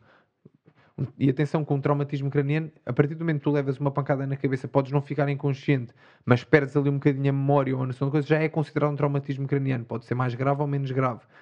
Um atleta de alta competição de kickboxing ou muay thai vai levar muito mais do que 4 ou 5 traumatismos cranianos ao longo da vida. À partida, vai. Mas já, mas já provaram que os microtraumatismos consecutivos no treino, que são pancadas que tu levas na cabeça, mas que nem sentes nada, Yeah. só que levas hoje 30 ou 40 Vou acumular. no treino, amanhã outra vez, amanhã outra vez, e nunca tens dores de cabeça, estás sempre na boa, isso ao fim de 10, 15, 20 anos de prática vai-te fazer muito pior do que os traumatismos graves que Claro, tens na competição. Então é o que eu Um digo, bocadinho, malta, um bocadinho como os jogadores de futebol americano, não é? Que- que- Exatamente, pá, isso é levado a um depois- extremo, levado a um extremo, o futebol americano é Mas pronto, o KO é assim aquele, aquela coisa meio. E também puxei essa conversa por causa disso para perceber. E há quem diga que quanto- qu- também quanto mais leva, mais fácil é de levares o próximo. Exatamente, E- e, é e- mesmo. E já agora, viste o Conor? Vi, vi, vi, vi. vi fiquei, fiquei até. Epá, eu, eu para ser sincero, eu já, eu já apostei contra o Conor nos últimos combates todos e fiz dinheiro à conta dele, contra o Khabib. Ah, mas aí é normal apostar com eh, e, e, epá, o Conor já não tem a mesma fome que tinha. Achas? Epá, um gajo quando vem do nada, és pobre e precisas daquilo realmente para chegar onde tu queres, e ele próprio eu acho que admite e tu percebes a conversa dele. Eu Ele, acho já- ele, já é- ele ganhou 5 milhões mais os pay-per-views e perdeu. Yeah. Percebes? Eh, Ele, ele fez um combate com o Mayweather, ganhou 100 milhões. Ele, a fome dele, eu acho que a fome dele não é a mesma. Depois, como a pessoa lida com isso, consegue manter-se motivado ou não, é outra coisa. Se bem que eh, eu, Eu, acho, que a fome dele não é o mesmo, e acho que isso se nota até aquela, aquela, o trash talk que ele tinha. Ele também mudou eu- isso, eu isso é ligo- consequência de tudo. Eu isso ligo ao facto de ele ser pai agora. Ah, também, também. é? O Epá, facto de ele ser pai, cresceu, ele, ele ele deve ter aquela cena de eu agora tenho que ter um comportamento Mas espera aí, um mas também bocadinho foi mais... porque foi com, o- com, com o Dustin. Porque Sim, se, se for aí com o Mike- vai, vai haver... eh, E mesmo com o Nate. Com o Nate eu acho que já há um respeito. Pois, mas o Nate, o Nate também não é eu acho que já há, um, já há uma amizadezinha. Eh, Pá, mas sim, mas vi, vou, eu gosto, eu acompanho mesmo, é pá, mesmo jiu-jitsu, eu, eu, eu, eu, pá, eu sou interessado por artes marciais e mesmo apesar de nunca ter feito jiu-jitsu, pá, já vi montes de, de documentários, já vi montes de coisas Viste sobre os? Gracie, já vi montes, já, esse não sei se já vi, mas, mas já vi montes de documentários, já vi torneios, vou ao YouTube e fico ali uma data de tempo a ver aquilo, porque aquilo também é um, é um mundo um bocado estranho para mim. e consegues entender as movimentações e as pegas e isso? Consigo minimamente, porque ali? também já vou vendo o UFC e tu já tens cada vez mais malta do. Apesar de alguns, o Crono não se deu muito bem, por exemplo.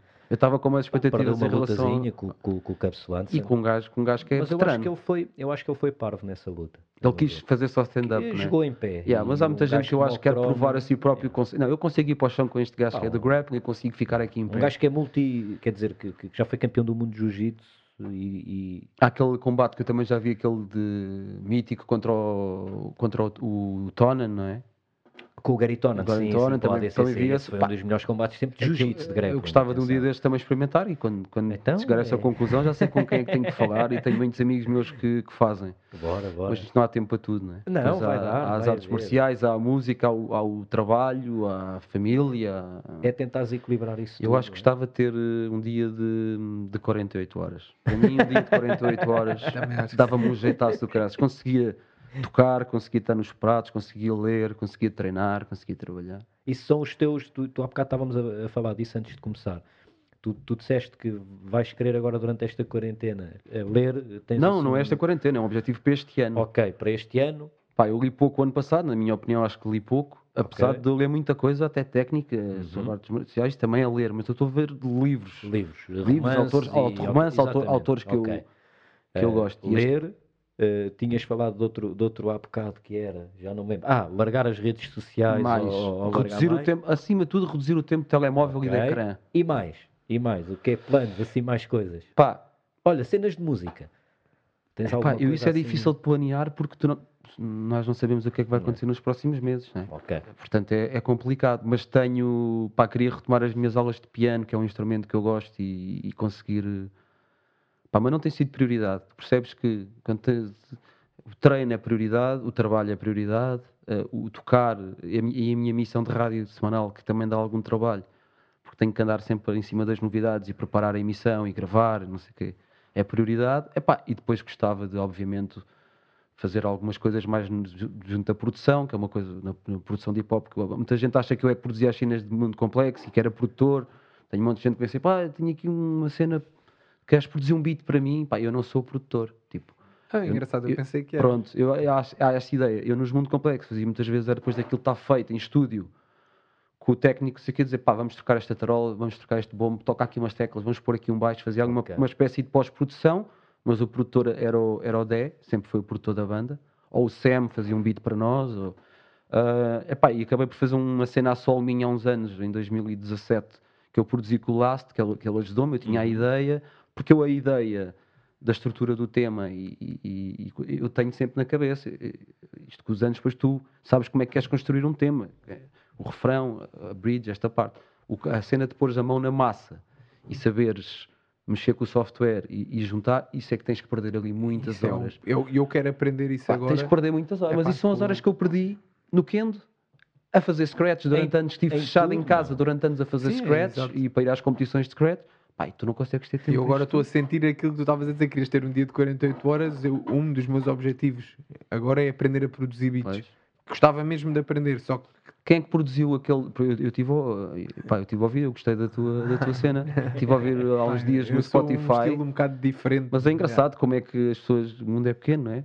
A, música se liga para Yeah, as yeah. artes marciais. Na, na verdade, acho que andamos todos aqui à procura de maneiras de sermos felizes e nos completarmos como Exato. pessoa, não é?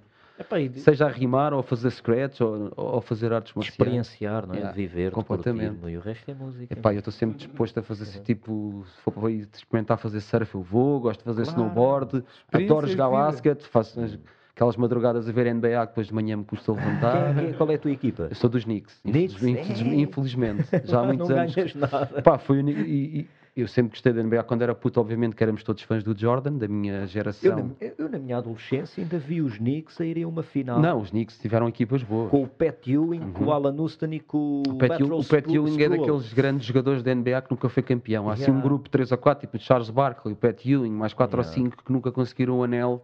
Pá, e que, obviamente, esses gajos não conseguiram o anel porque jogaram na época do E quem é que Jordan. está agora no, Jordan limpava tudo. Quem é que está agora nos Knicks? Pá, os Knicks têm uma equipa jovem e tem um bom treinador que entrou este ano, que foi treinador já do- dos Bulls, que é o Tom Thibodeau, que é um Ok. gajo bom que é super focado na defesa. E a verdade é que temos com uma defesa incrível, mesmo com malta nova. Pá, o problema dos Knicks é que aquilo, teve, aquilo tem um dono meio estranho, Ok. uh, que até já se conseguiu zangar com o Spike Lee, que é Não tipo o maior, o maior fã dos Knicks de sempre, também já se zangou com ele. É um gajo que que têm feito têm tomado algumas decisões pá, nos últimos anos, tipo 10 treinadores, uma coisa do género, e eh, os, os jogadores não querem Trocas lá ficar, porque aquilo é a meca do, do, do basquete. Yeah. Hip hop e o Madison Square Garden é a meca do, do- E há ali dinheiro para, para pagarem ordenado gigante, porque aquilo não tem grandes estrelas, só que ninguém quer ir para lá. Eu, eu já e agora tem, há malta nova, malta que vem do, do- dos drafts, Ok. malta nova que vem do, do, do escalão universitário para ali. Um, epá, e alguns, um ou outro veterano consegue ir buscar ninguém de topo. Acho que falta, por exemplo, aquilo que os Nets, os Brooklyn que fizeram, que tem agora uma mega Harden equipa. O, o Kevin É Durant. que e todos o- esses jogadores falou-se que iam para os Knicks na altura. O, o, o, Kyrie Irving e também o. Durant também. Yeah. Só que depois vens ver as conversas dele passado um ou dois anos. Epá, fui à reunião e a conversa não me agradou e não sei o quê. Há sempre qualquer coisa ali com os Knicks que os jogadores não querem ir para lá. O dono Mas infelizmente mesmo. sou dos Knicks. Mas Foi é o- dono, não, não é, é, o general Dolan. manager. É o Dolan. Ok. yeah. Epá, aquilo também já, já trocou de general manager uma data de vezes. Ok, ok, ok, ok. Epá, eu deixei de Aquilo, ver aquilo, tá- aquilo é um problema de gestão. Ok, eu, Porque eu- tem uma base de fãs gigante para Nova York. Tem, aquilo é a meca do basquete. aliás, os Brooklyn eh, aproveitaram por, por ter essa massa tão E grande. por acaso, e curioso que foi o único jogo que eu vi, foi os New York Knicks, mas na altura ainda era New Jersey Nets. Ok, Eles ainda estavam ok. do outro lado. Com o Jason Kidd, não? E com o Vince Carter, não, não? não, não, foi depois. Foi depois Foi ainda? depois, foi há uns anos. yeah. foi, foi, foi o único jogo que eu vi. Pá, quer ver um jogo de playoff? Até morrer gostava de ver um jogo de playoff. Se for dos Knicks, ainda é melhor.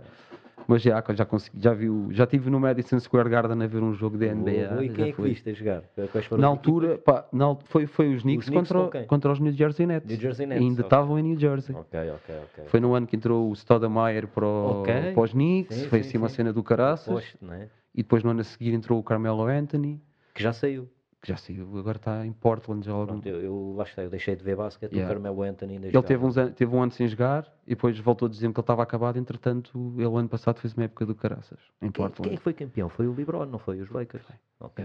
E este ano não sei se, se não vão pelo mesmo caminho. Eu, a minha equipa preferida são os Golden State. E eu Ah, achei que yeah, eles iam manter com o Kevin Durant. É pá, a- les- lesões, man. Eu adoro o Stephen Mesmo, Curry. mesmo sem o Kevin Durant, se eles conseguirem jogar com o Clay Thompson e Yeah, ter a malta toda Curry. com saúde, e pá, com aquele treinador é possível, mas eles todos os anos têm tido um- uma das super estrelas lesionado. Eu gosto da cena deles de fazer contra-ataques a lançar da linha dos três pontos. Os gajos vão a contra-atacar, param. o Curry não é, gajo não é humano, meu. Não, não é, não é, não é. Lança de todo o Por lado. causa dele é que já se fala em linhas de 4 pontos e não sei o quê. A sério, fala-se disso. epá, já o pessoal que falou que devia haver uma linha de 4 pontos, eles já, eles já lançam muito para trás da linha de 3 pontos. Aquilo é inacreditável. Aliás, eu vejo um. Epá, e a linha de 3 pontos na NBA é, é maior, é maior do que na Europa. Pá. Quem, quem joga basquete, às vezes, não- se não tivesse treinado, como eu fico meses sem jogar, não é fácil estás a meter triplos Não, daquela maneira. Ainda puxas a linha mais para trás, aquilo já estás tipo quase num treino de musculação a fazer. Aquilo já nem é técnica. é, Será que eu consigo lá chegar? Imagina uh, os, os milhões de vezes que um gajo desses gajos não lança Opa, uma bola ao cesto. É como tudo, como no vida. kendo, como no, Como no tudo, kick, exato. como no scratch. É repetir, É só repetição. consegues ser bom. Yeah, né? é Diz- repetir. há aquela conversa famosa das 10 mil horas a fazer uma Sim, coisa, não é? É verdade. Não consegues ser bom em nada se não fizeres aquilo. de- Mas tens que fazer milha- milhões de O- lançamentos. O, o Aristóteles dizia que a excelência vem da repetição. Não, e, só, vai- epá, é e só acho que é e vem, não é? Acho que para nós que fazemos artes marciais, acho que não há é dúvida mesmo. nenhuma. Então no kendo, o kendo é repetição. É. E ne- nem é o kendo não é, por exemplo, no kick, pá, faz, mas faz assim à tua maneira. Não, não há a tua maneira. A maneira é esta, é a japonês. A maneira de fazer é assim. E tens que fazer assim milhões de vezes. Yeah. É muito fixe que eu, eu- eu dou treinos físicos e às vezes o pessoal vem ter comigo e diz pá, João, o que é que eu posso fazer para melhorar o meu boxe? Treino físico. E eu respondo-lhes sempre, pá, para melhorar o teu boxe, faz boxe. mano." É mesmo, mas é mesmo. Mas é mesmo. Estás a ver? Porque, engra- eh, A cena é que tu às vezes fazes-te bem, pá, e tu como atleta profissional deves saber isto melhor do que eu, tu saís da tua zona de conforto e fazeres Claro que faz, yeah. É outros treinos. É importante fazeres isso, mas tem, tem que haver uma boa gestão de Hum. tudo o que se passa na tua, na, na tua carreira desportiva, no método de treino que está a ser utilizado. Porque eu sou muito apologista daquela coisa, que é como ele estava a dizer, às vezes os putos vêm dizer epá, quero chutar com mais força, o que é que eu posso fazer? Eu dá pontapés no saco, Yeah. chuta com força no saco, e eu sou muito apologista disso. Eh, não acho que- porque é muito dif- difícil nas artes marciais, e claro que tens alguns treinos que consegues, mas fazer o transfer, por exemplo, de um treino de musculação ou de um treino Yeah. físico para depois, tecnicamente, teres alguma melhoria. Na realidade, a melhoria vem muito mais de optimizares a técnica do movimento em si Exatamente. e repetires o movimento milhões de vezes até aquilo que cada vez por si vai ser melhor. Yeah. Não há. Tu podes ir correr a saber que vais ter um bocadinho mais cardio, Yeah. podes fazer alguns exercícios a saber que vais ter um bocadinho mais preparação física no geral, mas o bateres com mais força é relativo, não é? Porque Pá. tu tens gajos que fazem musculação e que levantam quilos e quilos, depois não conseguem bater É- um soco com é eu, não, eu, não, eu, não, eu não sou. Epá, até o pessoal do Kendo não, não tem esse. Há, há- já há gajos que fazem isso, mas até mais cardio do que pesos. Não, a cena do, do Kendo é uma cena de explosão. Tu tens que ser, estar muito relaxado, tens que ter uma, uma boa capacidade de explodir e de arranque, depois a força nos pulsos. Obviamente que isso, por exemplo, no kick, isso ajuda-me bastante. Sim, sim. Ganhei uma força nos pulsos muito boa não com isto tudo o pulso. pá, esquece, já tinha os pulsos fortes por Yeah. causa do Ken, mas agora com o kick e com o box tu Yeah. ficas, Com ficas, ficas com, com, com o pulso forte, isso é muito bom, na verdade. Depois interessa-me o que é que eu também consegui sacar do kick. transferir de uma coisa para a outra. claro. Ou- ou- e muitas vezes faço esse exercício com o Nuno, ele, ele perceber o que é que, se eu tenho uma competição, perceber o que é que eu preciso mais, ou como é que vamos fazer aqui para te ajudar. E Tá a mesma lá. coisa em relação a treinos funcionais, aquilo que eu estava a dizer de sair da tua zona de conforto. Eu, para mim, é importante eu sair da minha zona de conforto, porque eu também estou mais velho e eu tenho que fazer outras coisas que me continuem a motivar para depois eu querer competir. Pá, e às vezes tu, por exemplo, fazes um treino funcional, como eu fiz há uns dias, já não fazia, pá, eu corro muito, faço muito saco em casa, faço rounds e rounds, estou ali a bater e faço corda e faço bicicleta, mas depois vais fazer um treino funcional, estás a mexer com grupos musculares diferentes, Diferentes. pá, estou há dois dias todo dorido. É um treino é funcional de uma hora é e eu acho que essa zona de conforto, tu Isso é- saís e percebes também o, Claro. onde é que o teu corpo vai, obviamente que pá, de- depois quando tu estás na- no nível que tu estás, não é? de, de, és profissional, tens que perceber esse sair da zona de conforto se isso te vai trazer mesmo resultados ou não e o que é que E tu tens, E Isso não te mas põe em isso risco de alguma Exatamente. forma. Claro, às vezes, mas é? isso acontece. eu imagina, não, se estou mais um- freestyle, agora não há competições de quente também. e Mas se tiveres um bom não é? treinador, um bom treinador que gira bem o, o, teu- o método, ou que tiver um método de treino para, Yeah. para te preparar para as competições, vais ter sempre alturas em que vais fazer treinos mais físicos. treinos- Nós lá na Dina, é que é ela que gera o treino na totalidade, eh, tens sempre alturas em que fazes treinos funcionais. Só que são treinos funcionais sempre adaptados ao, ao que tu precisas Yeah. realmente para o teu combate. E às vezes, imagina, nós podemos, eu posso fazer um treino funcional de uma maneira para mim, porque para mim é aquilo que é mais necessário. Se calhar para mim vai ser uma coisa que me obriga a ser mais explosivo, que eu tenho dificuldade, ou mais rápido, não tanto para a força. Se calhar para o outro atleta vai ser ao contrário, vai Yeah. ser mais puxado para a força, ou, ou porque já naturalmente é explosivo. E depois, tu também, mudar, não é? e depois Também. também tu perceberes onde é que tu queres chegar. Nós, por exemplo, em Portugal, se calhar estamos um bocadinho atrasados em termos de, do nível de quente técnico e, e até do número de praticantes. Os, os- franceses, que são se calhar os, os melhores europeus, têm pá, 5 mil pessoas a fazer quente. Nós cá temos 150. Né? Começámos há menos tempo. Uh, por acaso tivemos a sorte de ter durante muitos anos um sensei japonês cá, que era o sensei Osaka, que estava em Lisboa, teve cá 25 anos e, portanto, tivemos a sorte de ser ensinados por um japonês, temos a sorte de ter o, o nosso o selecionador, o, o técnico da seleção, é também uma pessoa que vive nos Estados Unidos, mas é japonês, vive no Brasil, competiu pelo Canadá, portanto fala português e, e, na verdade acolheu-nos, vai, imaginem o que é ter o... Nós temos o Mourinho a treinar o Carcavelos, Ok. para vocês perceberem, porque ele podia estar a treinar a seleção dos Estados Unidos, Claro. ou o Canadá, eh, by the way, os Estados Unidos, foi a única seleção que até hoje conseguiu ganhar aos japoneses. Que normalmente as, as finais por equipas é sempre Japão-Coreia. São as maiores potências do Kendo. Mas os Coreia do japoneses- Norte ou do Sul? Coreia do Sul. Coreia do Sul. Quando eu digo, yeah, nós demos sempre Coreia, mas é Coreia do Sul. Ah, e houve ali um ano, em Taiwan, que a semifinal foi Estados Unidos, Japão. Epá, e aquilo, tipo, filme, tipo, final dramático, tipo, filme, aquilo super renhido. Os- Na verdade, a equipa também dos Estados Unidos é tudo descendentes de japoneses e vivem nos Estados Unidos, mas obviamente o, o nível de treino não é igual, não é a mesma coisa que tu estás a treinar. Se cá tens lá, 20 pessoas super boas e no Japão tens 2 mil pessoas super boas. E isso aí depois vai definir como é que tu evoluís. Mas eles lá conseguiram fazer aquilo. Ahm, olha, perdi-me. Não estás a falar do, do, do Kendo e, e de, Não estava a falar- dos ah, Estados Unidos e a Esta parte do, do- da, da- técnica. Que aqui está um bocadinho Tá, atrasado. e, e nós temos, eu, eu, por exemplo, tento compensar de outras maneiras, tento estar melhor fisicamente para depois não estar preocupado com a parte física. Então a única preocupação que eu tenho é absorver a, parte, parte técnica. técnica. Uhum. E saber que se aquilo, se o combate se prolongar, a única coisa que eu tenho que me preocupar é a parte técnica, e- porque fisicamente eu estou melhor, mentalmente eu, eu, E eu vou estar vocês melhor. sentem muita parte física durante. Eu não tenho noção de quanto, quanto tempo é que dura o, um combate de Kendo. Hum, pá, são 5 são cinco minutos a- a- ou até alguém marcar dois pontos. Ok, ok. Pronto. Mas aquilo depois dos 5 minutos, Qual foi o combate mais longo? epá, há várias coisas dentro de show que aquilo ficou 10, 15, 20 minutos depois do. É o- a espécie do prolongamento e depois quem marcar primeiro ganha. Ok, ok. É, Ok. Eu estava a pensar assim numa cena, sei lá, tipo 6 horas.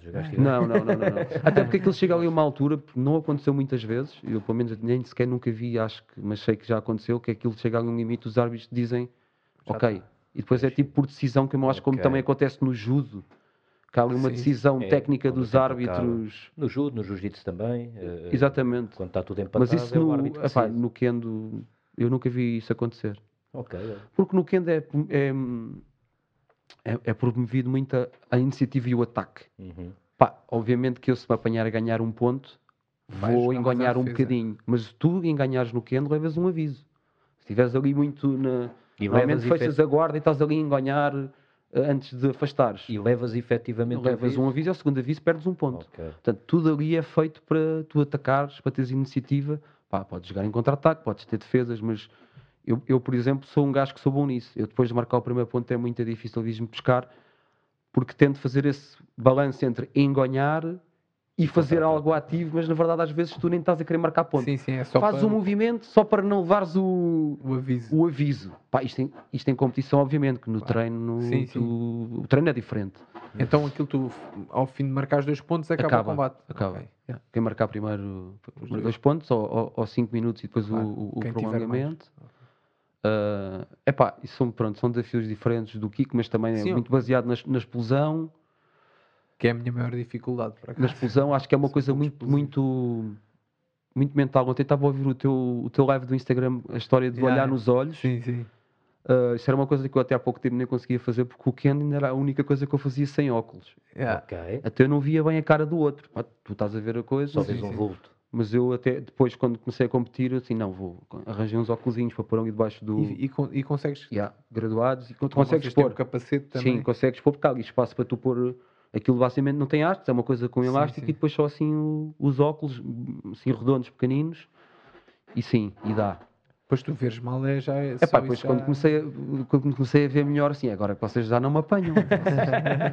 eu era ceguinho, agora vocês já não me É tipo apanham. um e essa truque cena do- especial. realmente dos olhos no Kendo pode ser importante porque há pessoas que podem denunciar que vão fazer alguma coisa através da, da face ou ficarem assim mais enervados. e- Consegues ler Yeah, um bocadinho. Mas há pessoas que estão completamente calmas. Aliás, tu vais ver os japoneses e os kendokas, eles muitas vezes é o que apontam aos, aos ocidentais para estarmos mais neutros. Claro. É. Poker face. Sobretudo Eu curto bem disso. O meu, o os meu, latinos, não é? Que temos o mesmo o cena nosso- o nosso sensei- da cena. o Sensei Osaka, que teve cá 25 anos, mas curiosamente ele continuava a falar português como falava japonês. Os japoneses põem os verbos primeiro e depois no fim, ou seja, ele dizia Kendo já primeiro, depois já cerveja. Era mesmo misteriosa, Ele tinha é? assim umas frases que nós até hoje pá, mantemos, ele tinha assim coisas do género.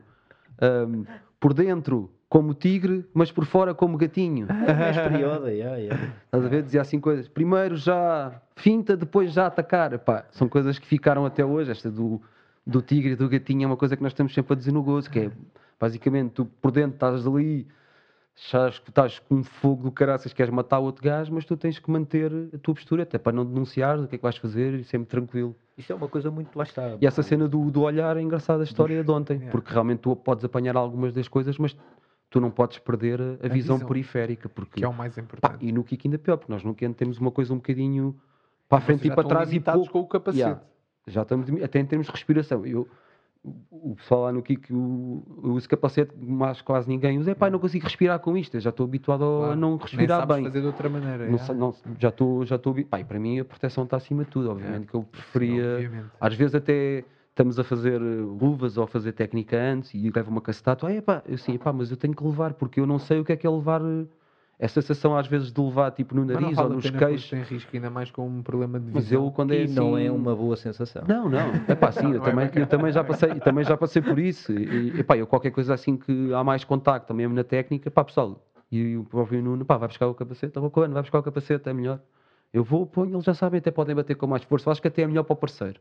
Sente-se mais à vontade. Para bater. Sim. Lá está, pode ser melhor. Para ti pode ser menos agradável. Não, mas, Como pá, ele se não. sente mais à vontade para bater, Eu prefiro, pá, eu prefiro. Eu também no Kendo estou habituado a ter o, o, o capacete, o man, que nós sabemos o man, que é cabeça em japonês e, e estás sempre a levar ripada, aquilo também se for mal metido também dói. por acaso a cena do Kendo é isso, o fato é bué da louco. meu. Pois, É aquela é- máscara e, e- Epá, o Kendo tem uma data de coisas giras que podiam ser mais exploradas até em termos de marketing, para termos mais praticantes. Mas isto depois vem um bocado também da herança japonesa, que é tu se queres é tens que procurar. pá. Isto não é uma coisa que é, para já o Kendo não é para todos. Pá, nós, nós temos ali montes de gente que tu, tu, o Kendo vai lá parar gente por vários motivos. Há pessoas que querem fazer desporto e vão lhe parar ao calhas. Há o pessoal do anime, há o pessoal que gosta da cultura japonesa, não sei o quê. Epá, e aparece-nos sempre a malta do anime, não sei o quê, mas eles estão ali uma semana e já não voltam mais. O processo do Kendo, por- para já tens de ganhar o direito a vestir o equipamento. Portanto, andas ali de calção e t-shirt não sei quantos meses, só a andar para a frente e para trás e só a fazer os menos, que é basicamente aquele corte para a frente. Isto for no Japão, tu estás um ano A fazer isso. só a fazer menos, não fazes mais nada. Menos só, pumba. Pronto, nós ali tens aqueles meses, depois começas a, a vestir o Akama e o Gi, ah, depois aos poucos vais passar uns meses, ok, já podes vestir o equipamento, podes começar a experimentar aquilo. É aí que o Kendo começa, tu antes, o- quando metes o escafandro, Yeah. aquilo é outra, é outra realidade. Portanto, pá, isto não é para todos, isto é um exercício de paciência.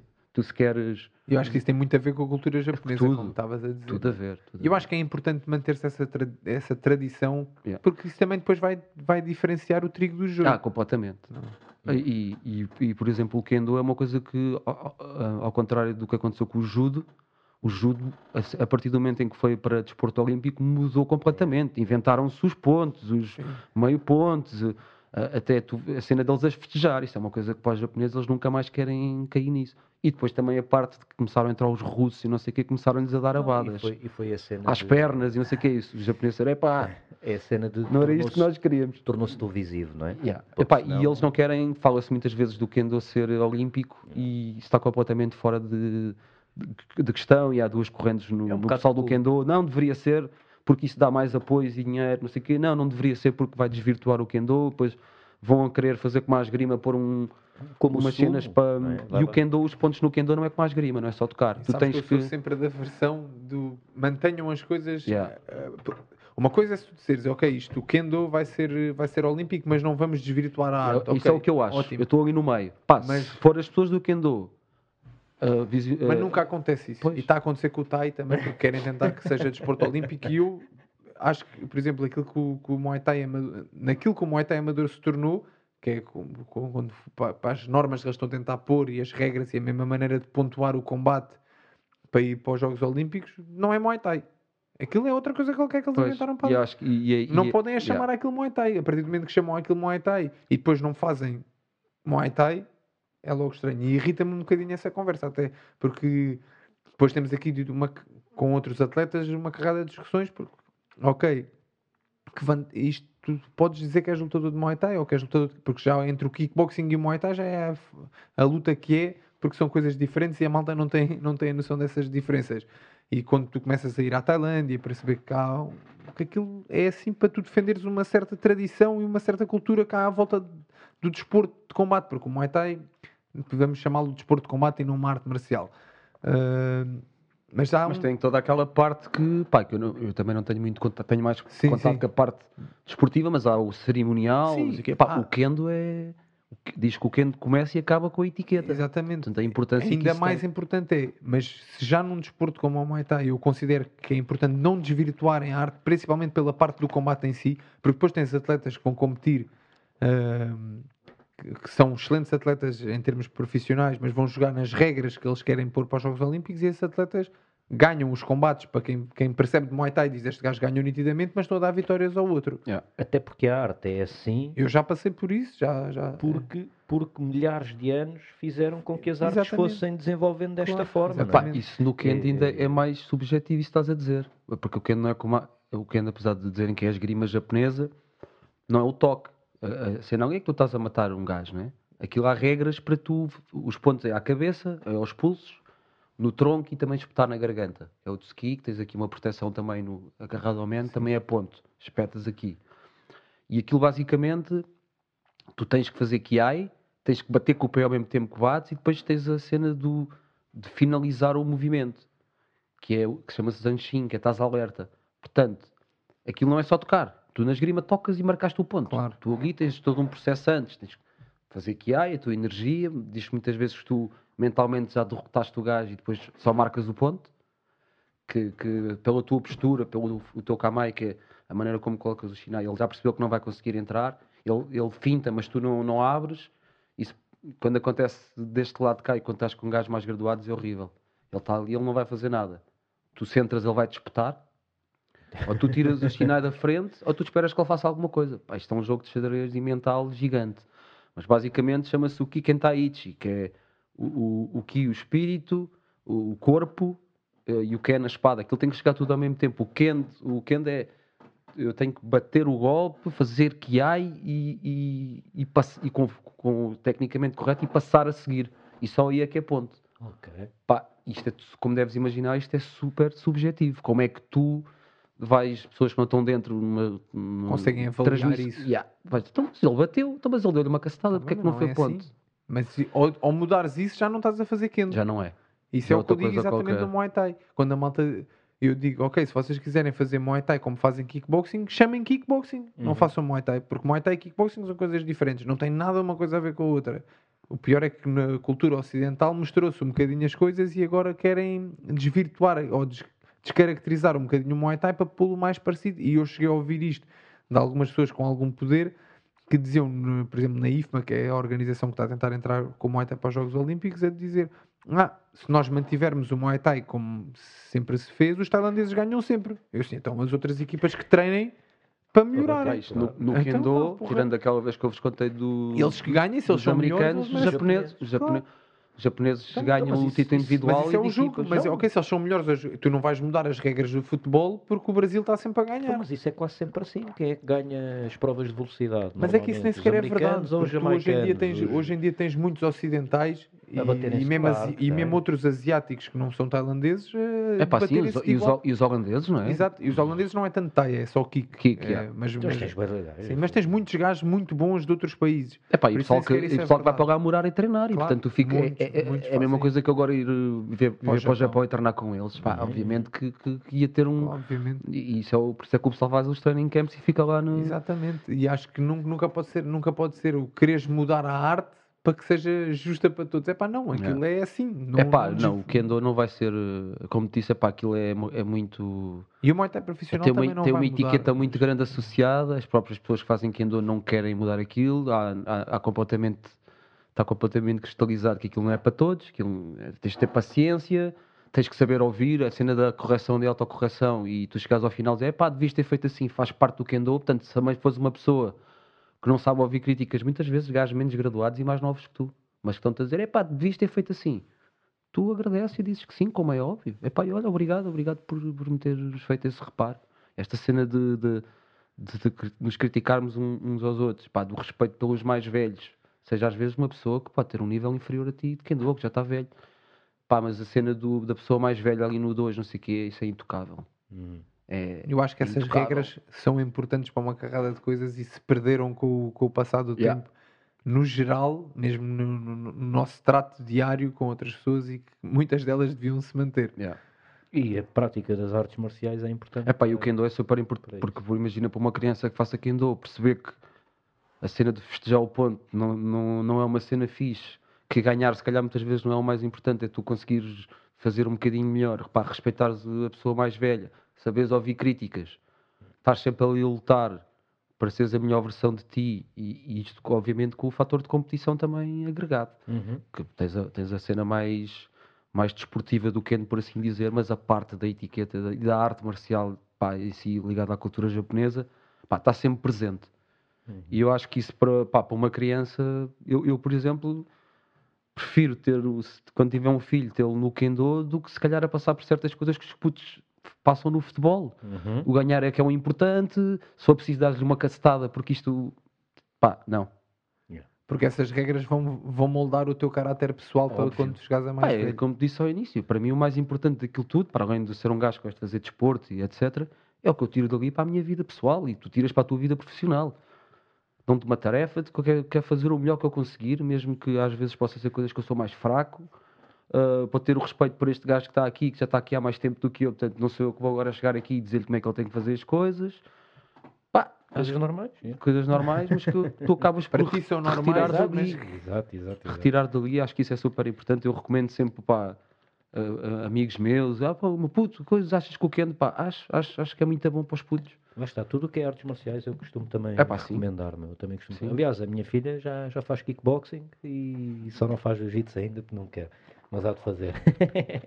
Acho que é, pronto, são, aquele, são aqueles valores, epá, pois, e depois para quem gosta disso, Malta, os valores japoneses Estamos- são outros. Estamos com duas horas de, de Epá, podcast. Eh, há mais alguma coisa que queiram acrescentar? Ou o Fighter e o Careca hoje? Não, pá, olha, eu, eu, eu só espero que quando isto volte ao normal, não é? É. Eh, que nós consigamos, epá, eu quero ir fazer jiu-jitsu contigo, espero que vocês estão mais convidados a vir fazer Kendo no Clube de Kendo de Lisboa. Bora.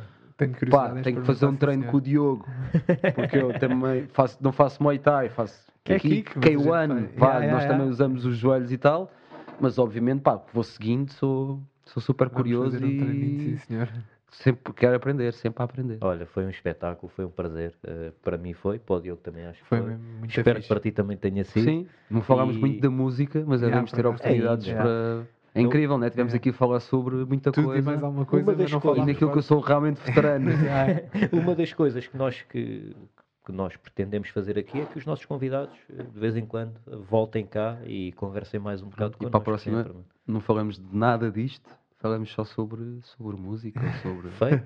Sobre o que for na altura. Pá, muito obrigado. A Foi- conversa Não, correu obrigado, bem mano. Foi Voou, voou. Nem dei, nem Yeah, dei por, por fixe, terem meu. sido duas horas. Obrigado. por teres vindo, Nuno, um abraço. Eh, aqui, aqui fica o quarto episódio do Fighter e o Careca. Obrigado a todos e fiquem bem. Está feito, malta.